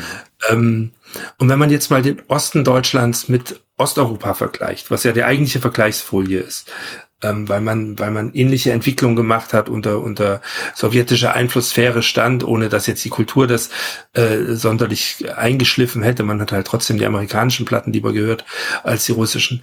Aber in dem Vergleich ist, wenn man jetzt mal nach Ungarn guckt, nach Polen guckt, Ostdeutschland eigentlich eine stabile Erfolgsgeschichte. Das ist, äh, man, man ist, man ist bei weitem nicht so, so, die Demokratie ist bei weitem noch intakter, als sie das in Polen ist oder in Ungarn ist. Mhm und äh, auch auch die die die Wirtschaft funktioniert viel besser und, und vieles mehr. Also da ist da ist auch eine Menge Potenzial und wenn wir mal wir haben und das ist, glaube ich, auch eine Problemgeschichte einfach, weil, weil, weil diese AfD-Zahlen immer so erschüttern und weil Pegida so erschüttert hat. Am Anfang gesagt, Pegida war bei mir der, der Punkt, wo was gedreht ist in meinem Kopf, mhm. wo ich wirklich auf Abwehr gegangen bin.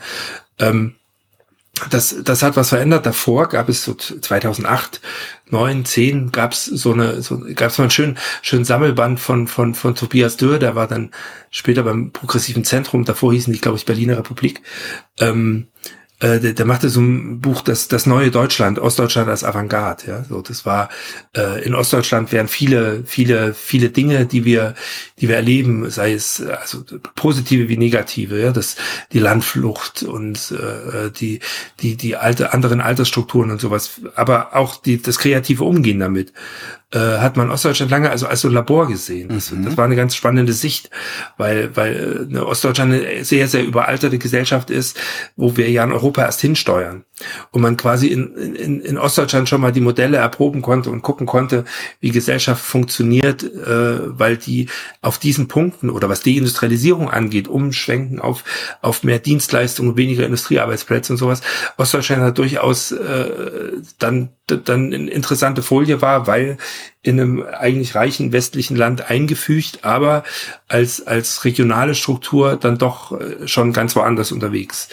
Es ist dann leider so ein bisschen die, die, die, man würde gern die, die, die Geschichte positiv zu Ende erzählen.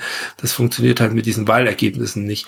Aber jenseits dessen gibt es, äh, gibt es, glaube ich, schon vieles, wo es sich lohnen würde, äh, äh, da reinzugucken oder wo man vielleicht auch hätte hätte, weiß, ich weiß nicht wie, weil Geld ist, es ist nicht zu wenig Geld in den Osten geflossen, aber vielleicht ist es auch äh, falsch angelegt worden in so so großen großen Projekten. Und dann hat man Leuna diese diese diese leuchtende leuchtende Riesenraffinerie. Da sind so viele Milliarden reingeflossen und die nicht nicht ganz wenig Geld ist vor allen Dingen nicht nach Leuna geflossen sondern nach nach Frankreich und sonst wohin und äh, in CDU Koffer und weiß der Geier ne? Also das äh, äh, ja aber pff, die, diese, diese, diese Erfolgsgeschichte, diese tolle Geschichte und eigentlich ja auch, und das, das steht ja am Anfang und das ärgert mich dann auch immer so maßlos. Am Anfang der, dieser ostdeutschen Eigengeschichte steht, steht eine, eine Revolution, eine, eine Befreiung von Diktatur, ein, wildes Ausprobieren und, und eine anarchische Zeit, die, die, die, die ja hätte was richtig Gutes bringen können, die eigentlich in dem Moment ja. auch was Gutes und was Tolles war. Aber irgendwas ist auf dem Weg da, da, da ist irgendwas verloren gegangen an dieser, an dieser bunten Kreativität, die es Anfang der 90er definitiv gab. Aber was ist das? Was, was ist schiefgegangen? Was, was ist verloren gegangen? Die jungen, gut ausgebildeten und die Frauen, die alle abgewandert sind? Ja, mit Sicherheit das? auch. Ja, ist ja, ist ja so ein beliebtes, beliebtes äh, äh, ja. Erklärungsmodell. Ich glaube, das hat was gemacht, ja. Also diese, diese, diese krasse Arbeitslosigkeit und diese krasse Perspektivlosigkeit, die hat natürlich die Menschen vertrieben. Und dann die Baseballschlägerjahre dazu. Also in diesem Konglomerat, da blieben nicht so viele. Mhm. Und, äh, und man, man, man, die, diese Frage, wieso bleiben oder gehen, äh, die, die quasi Ende der 80er Jahre sich die Menschen stellten, die stellte sich da umso mehr und dann gab es die Mauer eben nicht mehr und man konnte gehen. Und viele gingen auch und, äh, und manche Biografie gelang und äh, ich glaube, eigentlich, eigentlich ist ja vieles gut gelaufen. Die, es, gibt, es gibt unglaublich viele schön sanierte Häuser. Mein, mein Sohn erzählte mir das jetzt, der ja hier in Göttingen groß geworden ist äh, und jetzt äh, gerade weil er eine Freundin hat, die aus verschiedensten Zufälligkeiten äh, jetzt gerade in Nordhausen ist. Ähm, und dann fährt er darüber und erzählt mir, das ist eine, das ist eine total schöne Stadt. Und äh, hat sogar eine Straßenbahn, das ist so eine kleine Stadt mit einer Straßenbahn. Und dann äh, fahren sie rum und fahren viel rum, weil sie dieses tolle 49-Euro-Ticket haben und fahren viel im Osten rum. Und er war in Erfurt und er war, war schier erschlagen von der Schönheit der Stadt. Mhm. Also das, das, und so geht mir das auch. Wenn ich in Erfurt bin, denke ich so, komme ich aus dem Bahnhof raus und denke so, boah, wow. Also hier, hier liegt ja nicht mal ein Kaugummipapier rum. Hm. Und die, die, die, die Häuser sehen wirklich aus wie, wie gemalt. Und Aber das reicht alles, ja anscheinend nicht, ne? Nee, irgend, irgend, irgendwas, irgendwas fehlt den Menschen und äh, ich, ich, ich weiß nicht, was das ist. Es ist manchmal, wenn man diese Gespräche führt und dann so, wenn die dann so ein bisschen ins Eingemachtere gehen und dann kommt dieser ganze Kram mit, wir wollen aber nicht so wie in Berlin-Kreuzberg, völlig egal, ob die Menschen jeweils in Kreuzberg waren. Also, ja. ne, also es müssen so, ja auch gar nicht wie in Berlin-Kreuzberg. Ist denen das nicht klar? Das, das, das weiß man manchmal nicht so. Feindbildkonstruktionen sind ja mhm. in, aller Regel was, was, was, was, was Irrationales. Ähm, ja, und dann, äh, ich, ne, ich hatte mal eine, eine Diskussion mit, nenn die Person jetzt mal nicht, die sagte dann ja, äh, da, da laufen die da mit den mit den Burkas rum und so. Und ich ich äh, ganz viele. Und ich fragte dann äh, woher weißt du, dass das ganz viel vielleicht ist es auch immer die gleiche gewesen. Kann kannst ja nicht durchgucken. Äh, aber das das hat zumindest nicht irritiert. Und dann dann kam so ja und ich möchte Weihnachten nicht mehr im Kopftuch in der Kirche sitzen. Sei, weißt du was? Dann mach's doch einfach nicht. Mhm. Aber an den Punkt zu kommen, dass sie nicht nicht umerzogen werden von denen, die da kommen, weil das sowieso oft, selbst wenn viel zu wenig sind im Osten.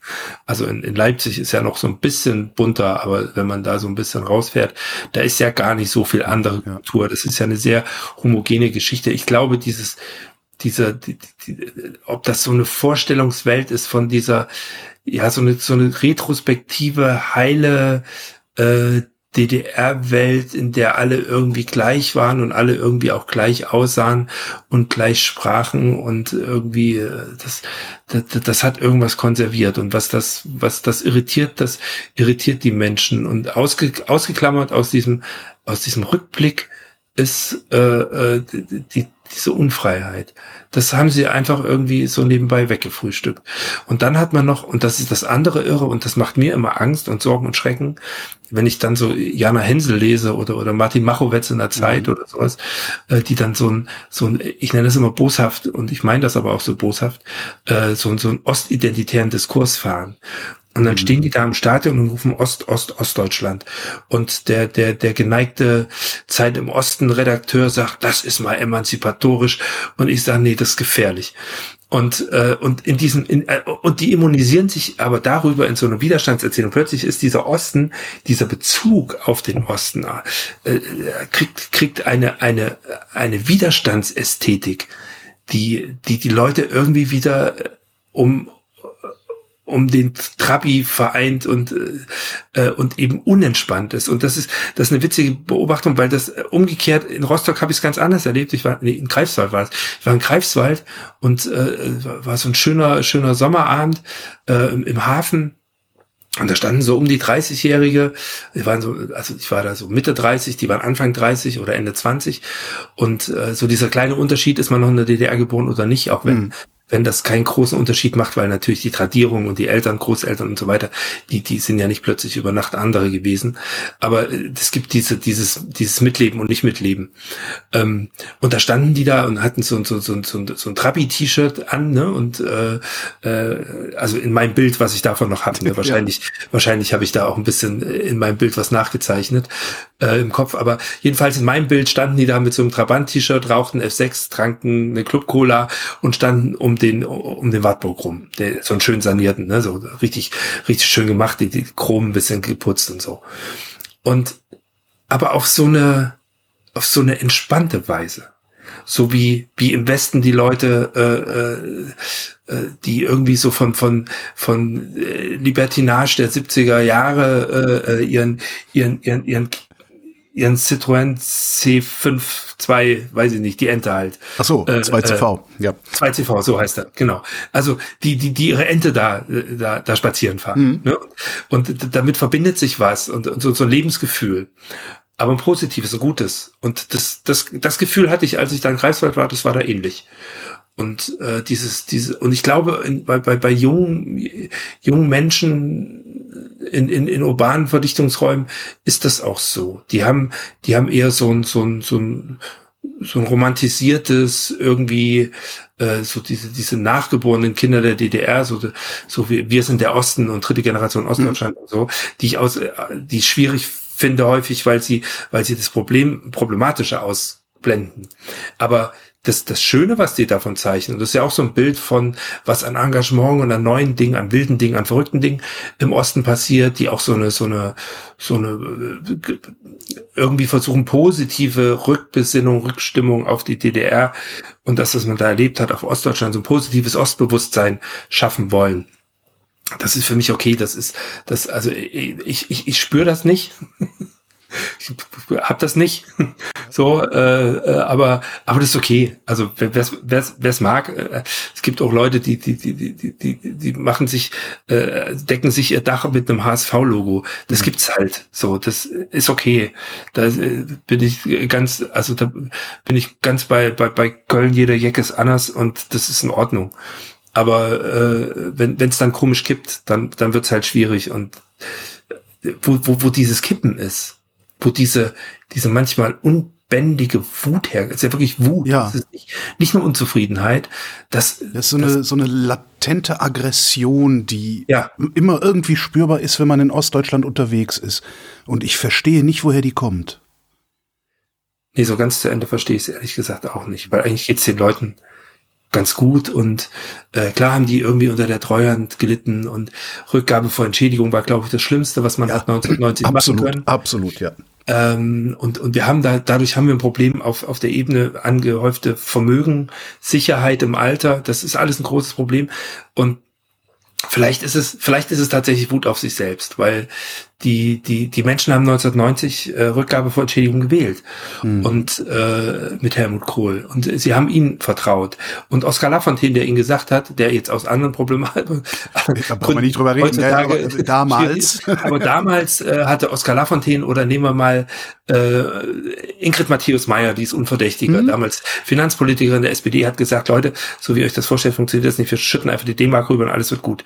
Das wird ein Riesendesaster, weil dann, dann, dann kommen die ganzen Marktlogiken dahinter, wenn wir das nicht absichern mit Sonderwirtschaftszonen oder so. Das wird furchtbar.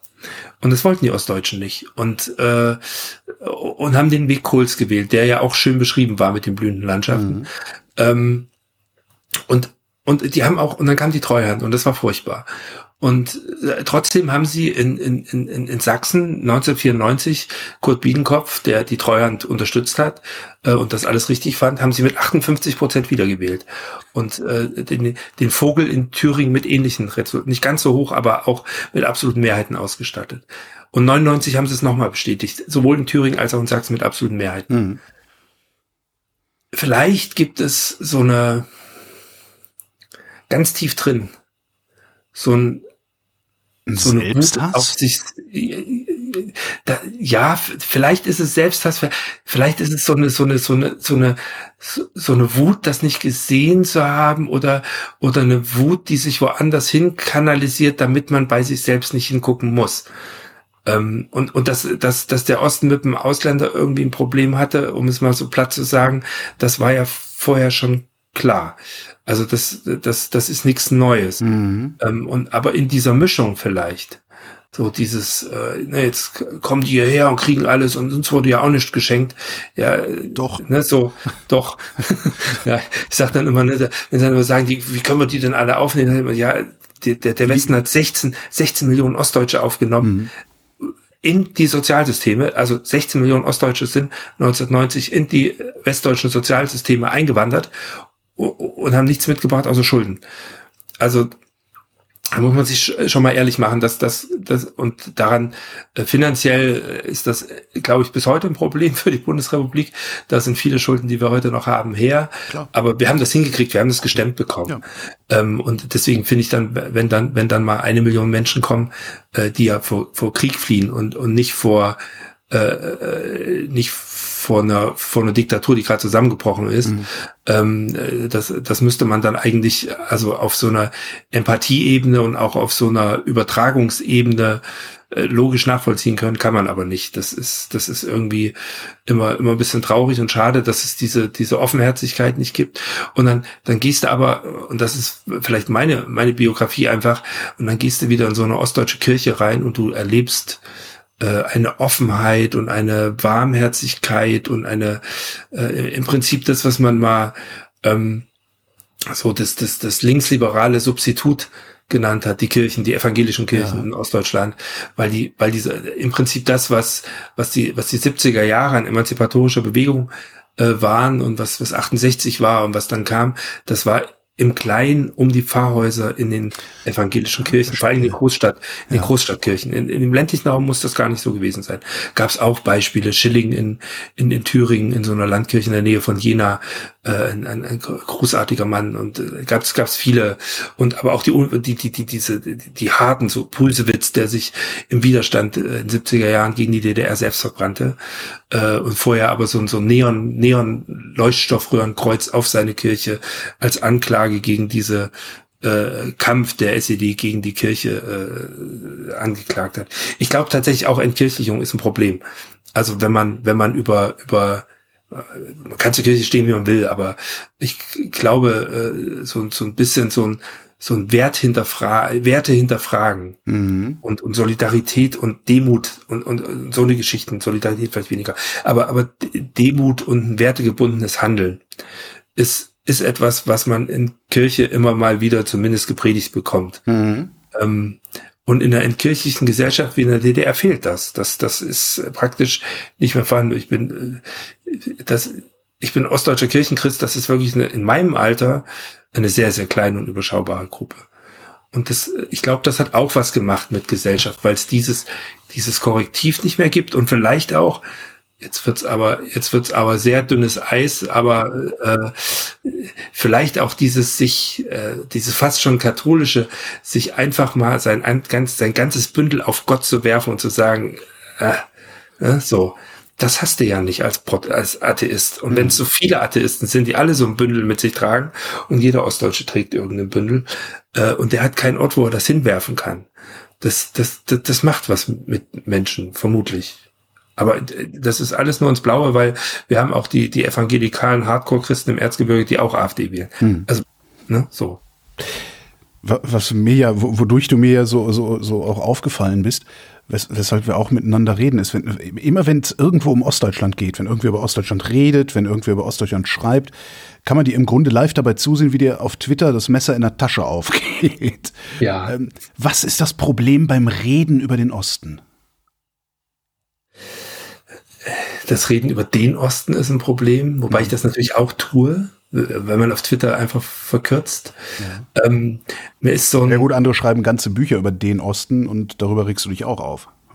Ja, weil, weil im Prinzip, weil die im Prinzip einen, einen dummen Tweet äh, auf ein ganzes Buch äh, äh, hochskaliert haben. Okay. Und äh, eine der ersten Fußnoten schreiben auch, und übrigens die Debatte um Ostdeutschland, die, die hat mich nicht interessiert. Äh, ver verrückt, also wie, wie, man, wie man so durch die Welt laufen kann.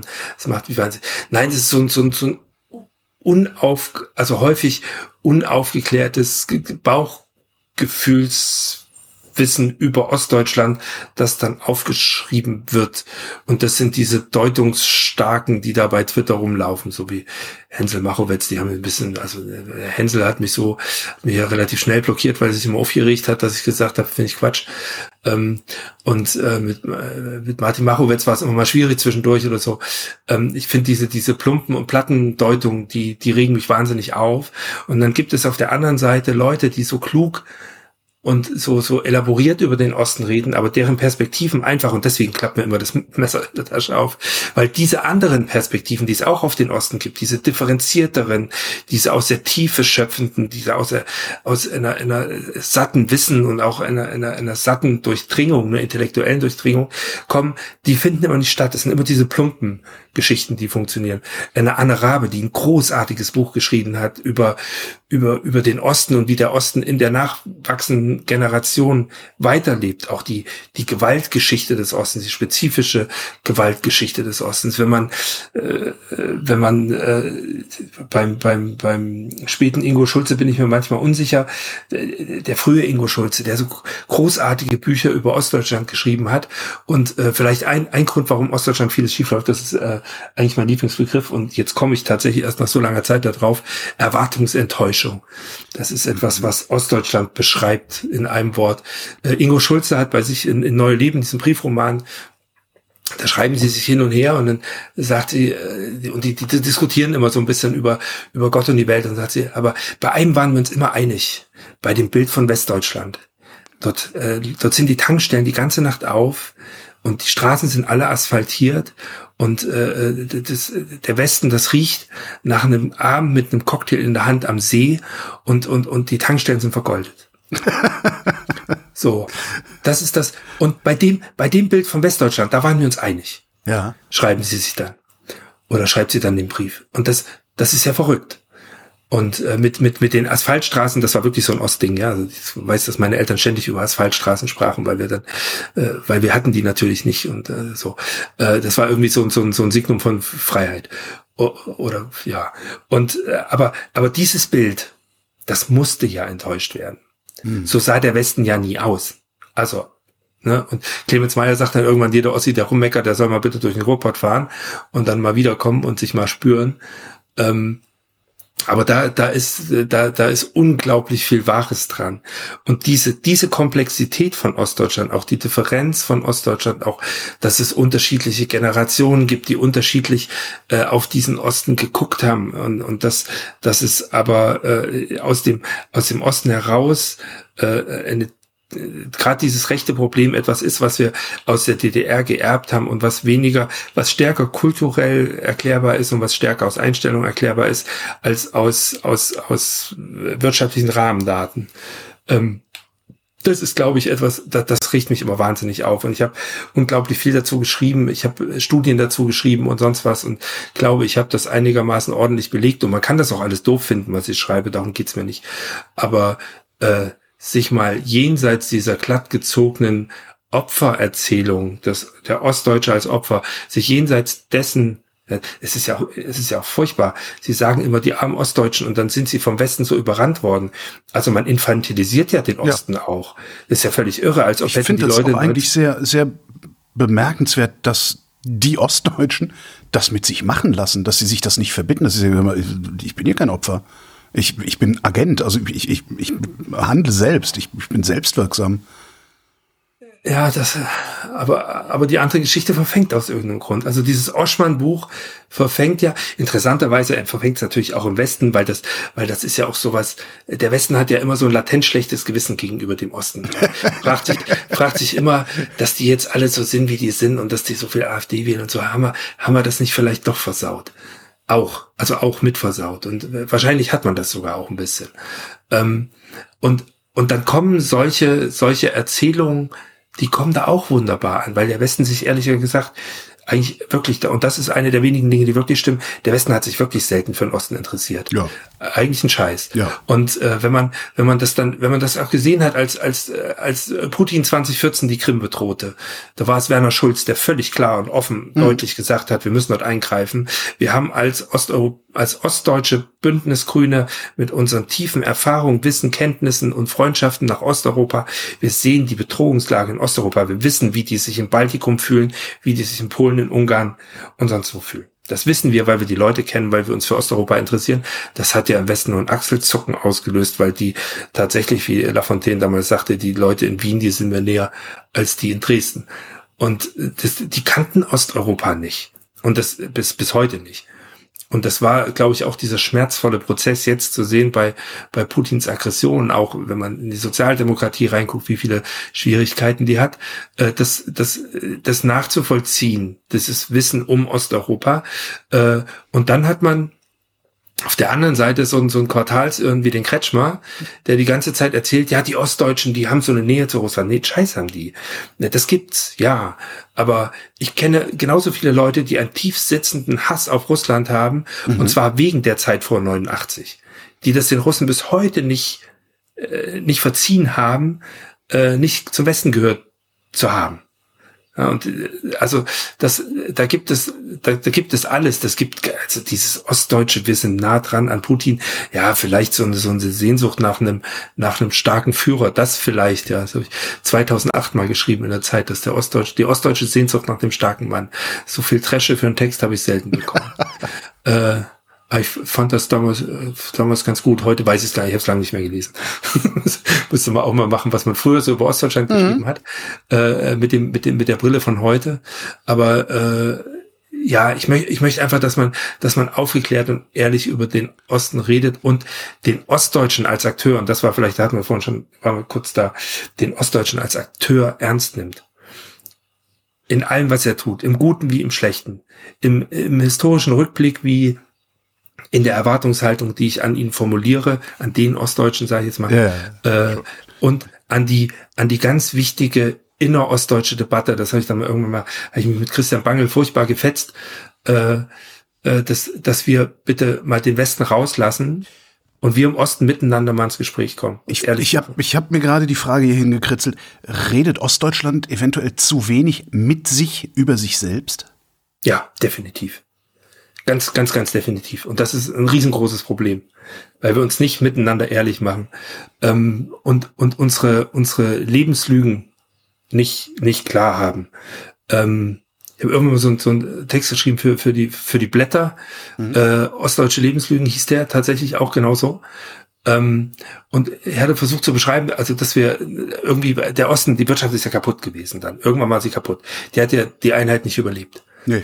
Und äh, man muss sich mal ehrlich machen, ich, ich weiß das auch noch, wir haben, wenn wir im Laden standen, meine Eltern und ich, äh, wir haben nach den Westprodukten geguckt. Ja, natürlich. Die Ostprodukte haben wir stehen lassen, wir haben die gar nicht mehr gekauft. Ja. Jahrelang, es überlebt keine Wirtschaft. Es gibt dieses schöne, die schöne Geschichte von, von Rudolf Seiters, der, ich meine, es war Seiters, zusammen mit Krause damals. Äh, sind sie, sind sie ins Trabi-Werk gefahren, es muss 91 so gewesen sein, äh, als sie das zumachten. Und dann äh, gab es natürlich Proteste und äh, verständlich, gehen ja auch Lebensbiografien kaputt, mhm. viele im Osten. Und dann ja, fragt Seiters. Vor allen Dingen, wenn ich kurz einwerfen auf Lebensbiografien, die äh, uns Westlern überhaupt nicht klar sind. Das hat Ilko Kowalczuk äh, hier an der Stelle auch mal erklärt, wie identitätsstiftend die Zugehörigkeit zu den Betrieben auch gewesen ist. Das ist ja was, was die Westler überhaupt nicht kennen. Ja, das, das, das, das Kombinat war ein wahnsinnig wichtiger Ort, ähm, weil, weil man, da war man natürlich noch eine Betriebsgruppe und dies und das und äh, wohnte vielleicht noch irgendwie da im Umfeld und dann war abends noch, äh, also man traf sich ja ständig. Das Interessante war ja, dass, dass die, die, die, äh, die glaube ich, diese latente Feindlichkeit gegenüber äh, Gastarbeiten äh, sogar noch gut funktioniert hat, weil man, solange man sich im Kombinat begegnete. Das gibt ja in den 90ern auch deswegen, weil mhm. das waren ja die, die ersten, die rausgeschmissen wurden. Wohnt hatten sie sowieso separiert. Also im Freital sieht man das wunderbar. Da wohnten die, die, die Gastarbeitenden außen äh, in, in so extra Anlagen, ganz weit raus aus der Stadt. Dann ist Freital noch so eine, so eine Stadt ohne richtiges Zentrum. Das ist nur so eine langgezogene Straße im Prinzip. Auch dort mhm. gab es quasi, weil es dieses Zentrum nicht gibt, keine Begegnung. Begegnungsort war das Kombinat. Ähm, und das, das fällt komplett weg. Und dann ist das plötzlich, die sind da draußen, das ist das Fremde, da, da, da, da eskaliert ein bisschen was. Und ich glaube, auch darüber äh, versteht man ein bisschen was und äh, wie wichtig das war, dass man sich begegnete im Betrieb. Und äh, bei in dem Trabi-Werk äh, fragte Seiters dann, um da wieder zurückzukommen, äh, wer von euch würde denn hier ein Trabi kaufen?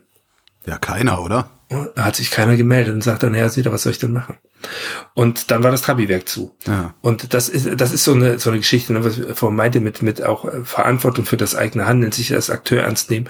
Und wenn man das, das kann man an ganz vielen Geschichten aufmachen, auch genau diese, dieses, dass man viel zu lange CDU gewählt hat, dass man, ich hatte, als ich, äh, als Pegida aufkam, habe ich, ein, habe ich äh, in Zeit ich kann immer so über Texte denken, weil ich dann bekam ich auch Reaktionen aus dem Osten jedes Mal, wenn ich was geschrieben habe. Und dann habe ich ganz am Anfang von Pegida, da war das, da liefen die das vierte Mal rum oder so, so, habe ich einen Text geschrieben für Zeit Online, Pegida passt nach Sachsen. Ähm, ich war mir total unsicher bei dem Text. Ich habe den abgeschickt und habe nicht mehr in meine Mails geguckt, äh, weil ich dachte, scheiße, vielleicht hast du es auch überzogen.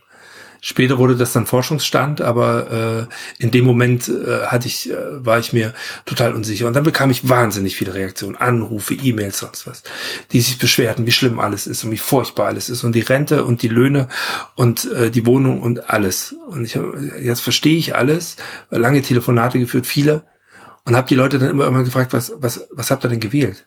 Ja. Die CDU. Und habt ihr mal was anderes gewählt? Nee, die CDU aber seid ihr mal auf die Idee gekommen, irgendwie mal SPD zu wählen oder Grüne oder Linke oder irgendwas Verrücktes? Mhm. So einfach die Leute, die, nee. Nee. Ich will immer die CDU.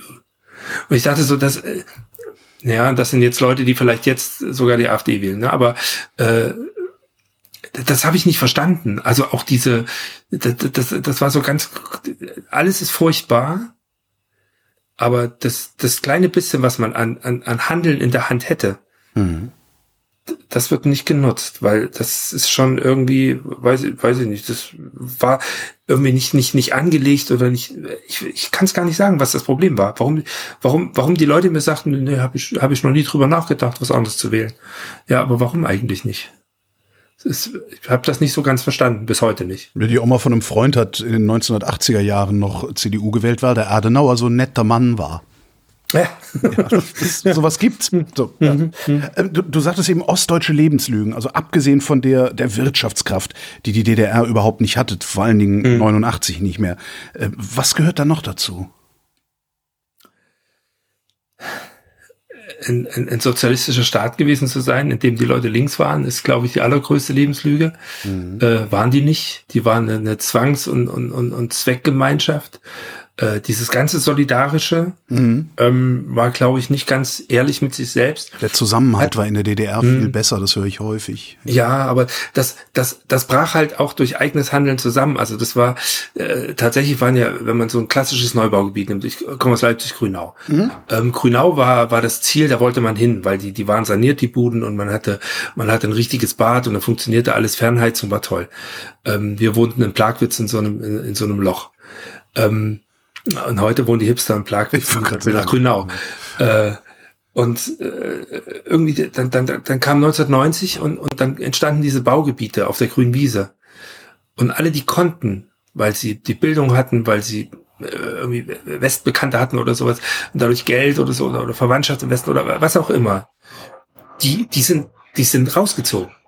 Und die haben Leute zurückgelassen. Also mhm. Ostdeutsche haben auch Ostdeutsche zurückgelassen die dann in diesen Vierteln äh, nicht verelenden, aber das war das war plötzlich war das nicht mehr die beste Lage, sondern die schlechteste, in der man mhm. leben konnte und äh, übrig blieben nur die, die es nicht leisten konnten, rauszuziehen und das hat aber das, das hatte, das haben die Ostdeutschen alles selbst gemacht. Und äh, das, das hat aber so ein, so ein, so ein, so ein Verlassensmoment schon gegeben. Und irgendwohin muss der sich ja kanalisieren. Und der ist dann irgendwie so komisch kanalisiert worden. Aber auch das ist eine Lebenslüge, dass das alles von außen kam. Nee, nee, das haben auch, auch das haben ja Ostdeutsche selbstbewusst so entschieden. Ich kann das auch verstehen. Warum soll man das, was, äh, diffuses Solidaritätsgefühl, das man nicht kennt, äh, äh, in der Platte wohnen? Ja. So. Warum? aber äh, das, das hat was gemacht und auch dieses, dieses, äh, wir waren alle so gleich und wir konnten ja nicht, alle haben im Prinzip das gleiche kaufen können, nämlich nichts. Mhm. Äh, Außer auf dem Schwarzmarkt. Ja, aber da haben wir es nämlich, es gibt, es gibt eine, eine, eine wunderbare Studie von Clemens Fillinger über, über äh, seine Doktorarbeit äh, über äh, Konsum in der DDR. Und das ist so eine, so eine, so eine schöne Forschungsgruppe gewesen. Kerstin Brückbe hat die geleitet. Ähm, über die lange Geschichte der Wende. Das finde ich einen ganz schönen Titel, weil die setzen 1970 an und gehen bis 2000, so ganz grob. Mm. Und äh, der, der zeigt, wie in den 70er Jahren über den Delikatladen, über den Intershop, über ich habe jemanden, der mir Westkohle zur Verfügung stellen kann oder nicht, äh, wie sich quasi innerhalb dieser angeblich nivellierten Gesellschaft äh, unterschiedliche Zugänge entwickelten mhm. von, von, von Konsummöglichkeit, auch von Differenz über Konsum. Und natürlich haben dann die Menschen auch in 80er Jahren das Westfernsehen geguckt und die Werbung dort gesehen. Mhm. Und äh, da, also diese, diese, diese Differenz über Konsum und ich meine das jetzt nicht im Sinne von von irgendwie Bourdieu'scher Distinktion, sondern einfach ich ich kann mir mehr leisten als mein Nachbar. Ja. Äh, die, die war, die war 1989, 90 schon da. Mhm. Und ist dann äh, brutal ausgerollt worden, je nachdem, wie viel Glück und Pech man hatte mit seiner, mit seiner Bildungsbiografie. Meine Eltern waren beides Naturwissenschaftler, die hatten Glück. Die, die brauchte man. Nach 1990. Mein Vater wurde dann noch Bürgermeister, das war natürlich noch ein bisschen glücklicher, ähm, weil das auch nicht falsch bezahlt war. Äh, und äh, meine Mutter wurde Laborleiterin und, und also denen ging's gut. Ne? Das sind so diese klassischen Wende, Wendegewinner aus so einem Haushalt komme ich. Äh, und dann gab's aber auch die vielen Wendeverlierer und auch die äh, die, die haben auch nicht so richtig viel miteinander geredet. Und, und äh, aber das gibt es nun mal. Und äh, auch dieses diese Debatte darüber, wie das gekommen ist und der eine hatte Glück und der andere nicht und äh, ja, darüber, da, da gibt es auch so ein komisches Schweigen im Osten. Und äh, und das kann ja auch keiner was dafür, wo er, wo er gelandet ist. Mein, mein, mein Vater wollte eigentlich, also meine, meine Eltern waren beide keine, keine, die waren nicht vorgesehen für eine, für eine Karriere in der DDR. Meine hm. Mutter, der, der, also mein, mein Opa war schon irgendwie, der war Bauingenieur und hat, hat äh, das große Porzellanwerk in Ilmenau gebaut und äh, so, das, das war schon ein, ein, ein etwas besserer Haushalt, auch äh, staatsnah und meine Mutter hat ihm das immer übel genommen und hat äh, opponiert und hätte nie in der DDR was vernünftiges Vernünftiges werden können. Die wollten Medizin studieren, durfte sie nicht. Politisch unzuverlässig, Chemie ging aber, weil Chemie brauchten sie. Und mein Vater kam aus äh, wiederum einem ganz anderen Haushalt. Mit meine Oma war war äh, Hausfrau. Das war was ganz Ungewöhnliches. Es waren Anthroposophen, auch was mhm. total Ungewöhnliches. Auch unter unter äh, im Prinzip immer scharfen Auge des Staates. Der durfte jedenfalls auch nicht Medizin. Nee, der wollte nicht Medizin. Der durfte auch nicht studieren, was er wollte. Mein Vater wollte eigentlich Schiffsbauingenieur werden und äh, ist dann aber auch in die Chemie gegangen. Deswegen haben die sich dann halt getroffen und haben sogar mit Angela Merkel witzigerweise zusammen studiert, irgendwie zwei Jahre auseinander. Man kannte sich vom Sehen über den Gang. Und äh, hätte mein Vater Schiffsbauingenieur äh, studiert und wäre dann trotzdem meiner Mutter begegnet, als wäre so gekommen, der wäre halt relativ schnell weg gewesen. Mhm. Also das sind so, so biografische Zufälligkeiten. Und vielleicht hadern Menschen auch damit. Aber dieses Hadern, äh, das, das ist nicht verbalisiert, sondern es ist so dieses große, ah, der Westen, die Umstände, irgendwie ist ne, so doof gelaufen. Ähm, aber ja, manchmal, manchmal hat, fügt sich was und manchmal nicht. Und ich glaube, auch darüber muss man sich ehrlich machen, dass das, also da, dass man da gar keine Schuld hat, aber dass man einfach manchmal ein bisschen Pech hatte im Leben. Mhm. Und das aber nichts bringt, wenn man das 30 Jahre vor sich herträgt mit Monstranz. Aber natürlich ist das auch leicht gesagt, weil im Osten, wenn du Pech gehabt hattest und dann kam es in die 90er Jahre. Dann hast du richtig äh, Pech gehabt. Ja. Richtig Pech und dann kam ja die Massenarbeitslosigkeit ja auch über, über den Westen. Auch da war, da war nichts mehr sicher. Ich glaube, auch diese Enttäuschung über, über die nicht vorhandene Leistung. Wir hatten vor uns mit den goldenen Tankstellen. Ja. Also dieser, dieser, dieser, dieser Westen, der in den 90er Jahren. Der hat ja nur äh, so getan, als wären die Tankstellen golden. Ja, ja, und, da, und dahinter waren alle arbeitslos. Ja, ja. Wir hatten über sechs Millionen Arbeitslose und noch zwei Millionen Maßnahmen und drei Millionen woanders versteckt. Und im Osten ganz besonders doll, aber das half damals nicht mal in den Westen zu gehen, weil selbst da waren die Menschen arbeitslos und der Staat überfordert mhm. und äh, äh, und, und, und, und dann kam sowas wie, wie Hartz IV und das hat im Osten natürlich mehr reingeschlagen als im Westen. Man kann das schon verstehen, dass die Leute frustriert und, und, und, und, und wütend sind und, und, und all das. Nur wie man das kanalisiert, das, ne, weil äh, die, die, die die gebrochene Erwerbsbiografie eines DDR-Werftarbeiters ist nicht eine völlig andere äh, als die gebrochene Erwerbsbiografie eines westdeutschen Steinkohlekumpels oder Textilarbeiters. Mhm. Und das habe ich dann irgendwann mal irgendwo geschrieben, dass das wäre eigentlich mal mein Wunsch, dass die sich mal an einen Tisch setzen. So der ostdeutsche Braunkohlekumpel und der westdeutsche Steinkohlekumpel. Hm. Die können sich ja die gleiche Geschichte erzählen. Im Grunde ja, ja. Und aber sie wissen das gar nicht voneinander. Das ist eigentlich sehr schade. Ähm, weil dann würden die gemeinsam merken, dass, dass sie ähnliche Biografien, Schicksale und wie auch immer haben und können sich dann darüber unter, unterhalten, wie sie damit umgehen was ihre Auswege gewesen sind und dass sie vielleicht beide irgendwie ein Problem hatten und beide aber irgendwie für sich einen Lösungsansatz gefunden haben oder so. Das aber aber dann, dann, dann redet der Westen ja schon wieder mit. Und du hast eben gesagt, der soll doch vielleicht ja, auch mal die Klappe ja. halten und den Osten mit sich selbst genau. reden lassen. Also was, genau. was kann eine sinnvolle Rolle des Westens sein, also weil der Westen, der ist ja, der ist ja zentral auch. Also der spielt da ja eine wesentliche Rolle. Der, der, den kannst du ja nicht komplett ausblenden. Also du kannst, der Osten kann den Westen nicht so ausblenden, wie der Westen den Osten ausblendet. Das, ja, ja, das, das ja, ja.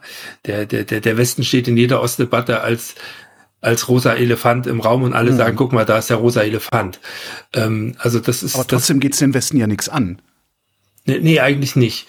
Äh, was, was ich mir vom Westen wünschen würde, äh, zuhören, glaube ich, ist wichtig, aber kritisch zuhören und sich nicht nicht von der nicht so so in dieser in dieser äh, falschen Sozialpädagogik so oh ja, wir haben akzeptierende ja, Ossi-Arbeit. Genau.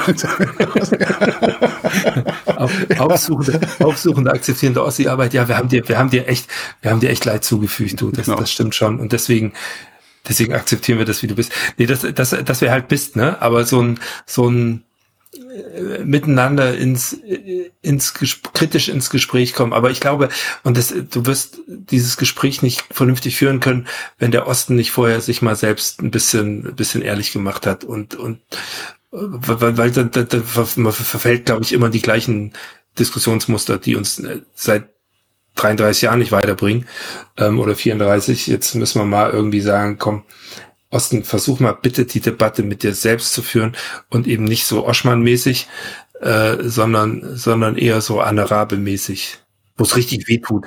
Wie kriegst du den Osten dazu? Weil äh, äh, klingt jetzt ein bisschen vermessen, aber dem Osten geht's ja gut. Also er hat sich ja gut eingerichtet in seinem Zustand. Ja. Also wie, wie, wie rüttelst du da noch mal dran?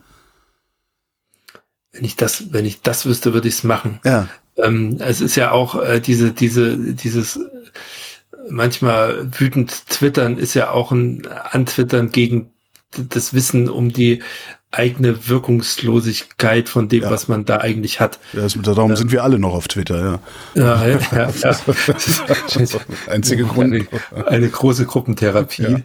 Äh, damit wir keinen Unfug machen. Ähm, irgendwo auf der Straße irgendwelchen Blödsinn. Ja, aber äh, ja, das, das ist eine, das ist eine gute Frage. Ich habe ja immer gedacht, Mensch, irgendwann wird sich das mal generationell äh, erledigen. Meine Hoffnung, ich weiß nicht, es gab so 20, wann war denn das 2019? Gab so eine, gab es mal so eine, ploppte mal so eine Ostdebatte hoch. Ich weiß gar nicht mehr aus welchem Grund. Und war wahrscheinlich das, oder nach 25 Jahren schon mal 25 Jahre äh, äh, Einheit und dann bei 30 nochmal. Und bei beiden Mal habe ich gesagt, was, was ich mir wünsche, äh, ist, ist, ist das ist im Prinzip die, die, die große Gesprächstherapie. Äh, aber die ist halt leider, leider jedes Mal äh, ausgeblieben. Aber weil ich sagte immer so, so ein Anlass, das ist gut. Und, und diese Gesprächstherapie dann in der Hinsicht, und da hatte ich so ein bisschen so, so ein Bild vom Besten vor Augen, ähm, diese Gesprächstherapie, in dem die Kinder ihre Eltern befragen. Ja. Ähm, weil das war im Prinzip das, was ja 68 war. Es war im Prinzip so ein großes kollektives an den Tisch setzen und äh, weil so viele haben das gar nicht gemacht, ehrlicherweise. Aber die Kinder, die, die das machen haben, könnten, die hauen, die machen ihren Schulabschluss und dann hauen die ab. Genau, die hauen ab und die, die finden auch, dass ihre, ihre Eltern, äh, dass das nervt. was immer, dieses, dieses Gejammer und dieses, dieses, dieses latent Rechte und so. Und dann sind die, dann sind die ein Jahr, zwei Jahre im Westen, erleben das, was ich erlebe, ne? so irgendwie so eine, so eine eher liberale Kultur und dann kommen die nach Hause und äh, haben, haben keinen Bock mehr zu reden. Und die Eltern wollen sich nicht von dem, der jetzt in den Westen gegangen ist und jetzt schon redet wie ein Wessi, Ach, ja. Hm. Äh, von dem wollen sie sich bitte auch nichts erzählen lassen. Und dann wird's halt, wird's halt ganz, ganz schwierig. Aber ich glaube, diese, dieses generationelle Erzählen brauchen wir. Das muss, muss wehtun. Und ich finde, äh, ich komme da immer wieder drauf. Dieses, dieses äh, Buch von Anne Rabe, die Möglichkeit von Glück, ist, ist ein, das ist, das ist eine Gesprächsaufforderung, aber in der Form äh, eines Buches, das man mit vollem Anlauf aus der einen Zimmerecke in die andere Zimmerecke wirft, mit dem Ziel, es demjenigen, der das jetzt ins Gesicht zu schmeißen. Also es ist richtig, das tut richtig weh, das Buch. Hm. Und ich habe das, äh, ich habe das ich wusste ja ungefähr, wo das hingeht, weil Anne Rabe äh, kennen uns lange von Twitter. Ich mag auch, was ich eine sehr schöne Form der Ostaufarbeitung finde, äh, das Warten auf den Bus. Sie schrieb ja auch eine, eine Folge dazu. Also Warten auf den Bus ist, ist was, das habe ich auch mal reingeschrieben in, in irgendeinem Bericht. Ich möchte, dass der Osten kollektiv Warten auf den Bus guckt und gemeinsam lacht und weint. Ähm, weil man bei jeder Folge ein bisschen lacht und ein bisschen weint. Mhm. Oder bei fast jeder Folge. Weil die weh tut, weil die weil, weil die, das, die ist auf eine Art und Weise brutal ehrlich, dass das, da, da, da kann keiner so richtig dran weg und dann sagt, sagt Ralle einmal, äh, wenn wir den, wenn wir den Ausländer hauen, dann meinen wir eigentlich den Wessi. Das ist, das ist so, ein, so ein Satz, der ist, der, der, der, ja. der ist pures Gold. Ja. Ne? Weil, weil er diese ganze, diese ganze Falschheit auf den Punkt bringt, diese Debatte.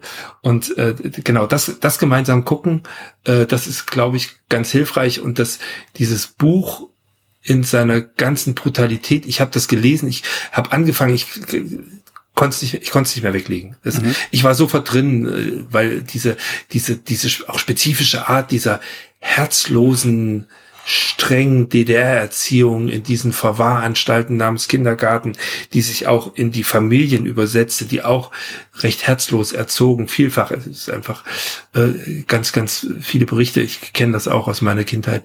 Das ist, äh, das, das macht echt was. Und dann habe ich ein Kumpel, der wohnt ein paar Häuser weiter, der kommt, kommt aus dem Osten, kam viele Jahre später nach mir, ist auch einer, der eigentlich nicht, nicht zurückgehen wollte, obwohl er eigentlich so viele Freunde hat und, und, und Bezugspunkte und so. Und ihm sagte ich hier, du, ich habe hier so ein Buch. Lies das. Er so, boah, ja, gerade, der hatte vorher Baseballschläger Jahre gelesen. und äh, weiß ich, und er meinte so, oh nee, nicht schon wieder so ein Ostbuch, ne? Es tut ja auch immer weh. Und drei Tage später stand er in der Tür mit dem Buch hat es natürlich schon fertig und war total angefasst. Hm. Aber das ist, das ist tatsächlich eine Geschichte, die uns als die, diese, diese Kinder, die es beschreibt, nämlich diese letzten Kinder der DDR und die, die, die Nachgeborenen, die das adressiert. Äh, ob das, eigentlich müssen es die Eltern lesen, um zu merken, was sie falsch gemacht haben. Verstehe ich es auch, wenn ich es lese? Als westdeutscher Großstädter, als Kölner? Ich, ich, doch, ich glaube, man, man, vielleicht versteht man es nicht im, im, im Sinne eines, eines, ich, ich bin da drin, weil ich es kenne, mhm. aber sie schreibt es in einer, in einer sehr brutalen Nachvollziehbarkeit und der, der inneren Logik der Kälte und äh, äh, was, was das mit Menschen macht. Und es ist, ein, es ist ein, im Prinzip ein fiktiver Roman. Ne? Mhm. So, von daher kann man, kann man damit auch gut umgehen. Ähm, aber es macht vermutlich, wie das mit, mit, mit allen Romanen ist, oder wie das, ich mache ja Ostdeutschland-Forschung, habe ich ja auch nur gemacht, oder man ist, glaube ich, nur in den Bereichen als Wissenschaftler auch gut, wo man, wo man sich selbst drin sieht. Also zumindest in diesen Bereichen, so Sozialwissenschaften, Geschichte, mhm. Politik. Ähm, frage mich immer, wie das bei den Mittelalterhistorikern ist, was die spüren. Aber also gehen ich, halt auf diese Märkte und ja, vielleicht ist das ne, so, so eine, oder oder so, so ein Faible für, für Burgen und Tore und Zinnen oder so. Aber also ich glaube, ne, da, da ist man dann nah dran und äh, das, das, das, das macht was. Aber es tut auch immer dadurch besonders weh. Das ist halt ja. Das, und dann kriegt man, und dann kriegt man diese Emphase da drin, weil es weh tut, weil es einem mit einem was macht. Und dann kommt da irgendein eine in der DDR eigentlich wohlgelittene nie hat leiden müssen und der geht's eigentlich ganz gut und die äh, schreibt dann schreibt dann so so puschelige Romane wie wie ihre ihre schöne heile DDR-Welt, die aber vor 89 heile war und danach auch äh, kaputt gegangen ist, ne? ohne ohne dass sie eigentlich so eine richtige Opfererfahrung gemacht hat, mhm. aber irgendwie äh, also äh, gut, Jan und Hensel und ich wären halt keine Freunde mehr. Das, das, was du gerade über das Buch von Anne Rabe gesagt hast, ähm, ich hatte vor, weiß nicht, eine Stunde oder so gefragt, ob Ostdeutschland rechts ist. Kann mhm. es sein, dass Ostdeutschland nicht, nicht unbedingt rechts ist, sondern ein autoritärer Charakter? Ja, ja, mit Sicherheit. Also wäre Ostdeutschland ein Mensch, wäre es ein autoritärer Charakter? Ja, das würde es sehr gut charakterisieren. Mhm. Ja, und äh, ja, ja, ja, ja, ja, und, und, und, und, und, und in diesem autoritären Charakter jetzt aber nicht, nicht übertrieben vielgestaltig. Mhm. Eher, eher, eher harte Kerbe und, und, und schrotig oder so. Nicht, nicht, nicht diffizil und, und, und, und äh, fein ziseliert oder sowas. Mhm. Äh, wie, wie, wie so eine, so eine Romanbeschreibung bei, bei Telkamp oder so. so. Ja, das ist auch so ein Fall. Ja, aber ne, so. Hm. Zum Schluss, du hast vorhin gesagt, es gibt so viele Menschen, die klug und elaboriert über den Osten reden und schreiben. Wer ist das? Welche Menschen sind das? Journalistinnen, viel Wissenschaftler. Wir machen das so. Du schickst mir eine Liste. Ja. Und ich pack die Liste in die Show Notes, dass alle über die Sommerferien was zu lesen haben. Ja, genau. Also genau. Also äh, und das Witzige ist, das ist das ist meine, meine Generation. Das ist ein Daniel Schulz bei der Taz, das ist eine Anne Rabe, die ist ein paar Jahre jünger, das ist ein Clemens Meyer, der ist zweieinhalb Jahre älter, äh, Ingo Schulze, der ist nochmal ein ganzes Stück älter, ähm, äh, die, die, die, die alle äh, in brutaler Ehrlichkeit über diese kaputten 90er Jahre, äh, die, die haben was mit uns gemacht. Und die waren trotzdem irgendwie geil. Es gab Aber die sind nur auch schon 20 Jahre her. Das ja, aber das ist der Osten genau. heute so, also kann ich den Osten wenigstens im Ansatz besser verstehen, wenn ich verstehe, wie die 90er Jahre waren? Ja, ja. Okay. Da steckt, da steckt so viel drin an, an, an Verletzungen, an, an falschen Weichenstellungen, an, an, an Brutalität, an Anarchie, an, an, an Hoffnungen, die da waren und die manche geschafft haben und manche sind da dran zerbrochen und an, an, an, an dem, was, was offen war in, in Geschichte und sich leider Gottes irgendwo völlig traurig verschloss. Ich glaube, wenn man die verstanden hat, hat man viel, es gab besetzte Häuser, da waren Technopartys so und das war alles völlig wild und wirr und irre und die Leute haben viel zu viele auch, auch schlimme Drogen genommen und das ist ja im Osten heute auch immer noch so äh, mit diesem ganzen Crystal, das macht auch was mit den Menschen, wenn man durch Altenburg läuft, das ist, äh, ich bin einmal in Altenburg, da ist so eine ganze Truppe von, von so Crystal-Leichen begegnet. Man sieht die ja, man sieht das denen ja irgendwann an. Ja, Faces of und, Meth, äh, ja. Hm. Ja, und, äh, und, und, und dann war, dann war 2014, 15, 16 war Dresden die Hauptstadt, da, da war Pegida und 2018 war das erste Jahr, wo die Crystal Hauptstadt Chemnitz war und da war Chemnitz 2018, ähm, diese, diese, diese Nazi-Demo. Mhm. Ähm, Vielleicht gibt es da auch noch Erklärungsmodelle, aber ja, es ist, aber man kommt immer wieder darauf zurück, es ist irgendwas, irgendwas ist in diesem Osten falsch und kaputt und wenn, solange wir das nicht, und, und deswegen mache ich das auch immer mit, mit so einer Vehemenz und, und, und habe auch deswegen geschrieben, schäm dich Sonneberg. Ich möchte, dass die Leute endlich mal aufwachen. Ich weiß, pädagogisch ist diese Frontal, äh, äh, Frontalmethode vielleicht nicht die beste, aber ich, ich kann es nicht anders. Vielleicht können es andere anders machen, aber ehrlich machen wäre mir wichtig und dann äh, kriegt man das hin. Und ehrlich machen es tatsächlich so ein paar Bücher lesen, äh, Daniel Schulz, Anne Rabe, Clemens Meyer, äh, gibt noch ein paar andere, da äh, zum Teil literarisch, zum Teil meistens literarisch, aber sehr nah dran. Ähm, und dann kann man noch ein paar, paar schlaue Studien dazu lesen. Ähm, man kann immer Ilko Kowalczuk lesen, man kann äh, so ein paar andere Sachen lesen, die da im Feld vorhanden sind. Und dann, dann hat man es eigentlich schon verstanden und dann muss man nur mal was draus machen. Und man muss diesen, diesen, diesen falschen Verteidigern in einer falschen ostdeutschen Erzählung mal den Erzählstab wegnehmen. Und dann, dann funktioniert das vielleicht auch. Michael Lühmann, vielen Dank. Ich danke auch.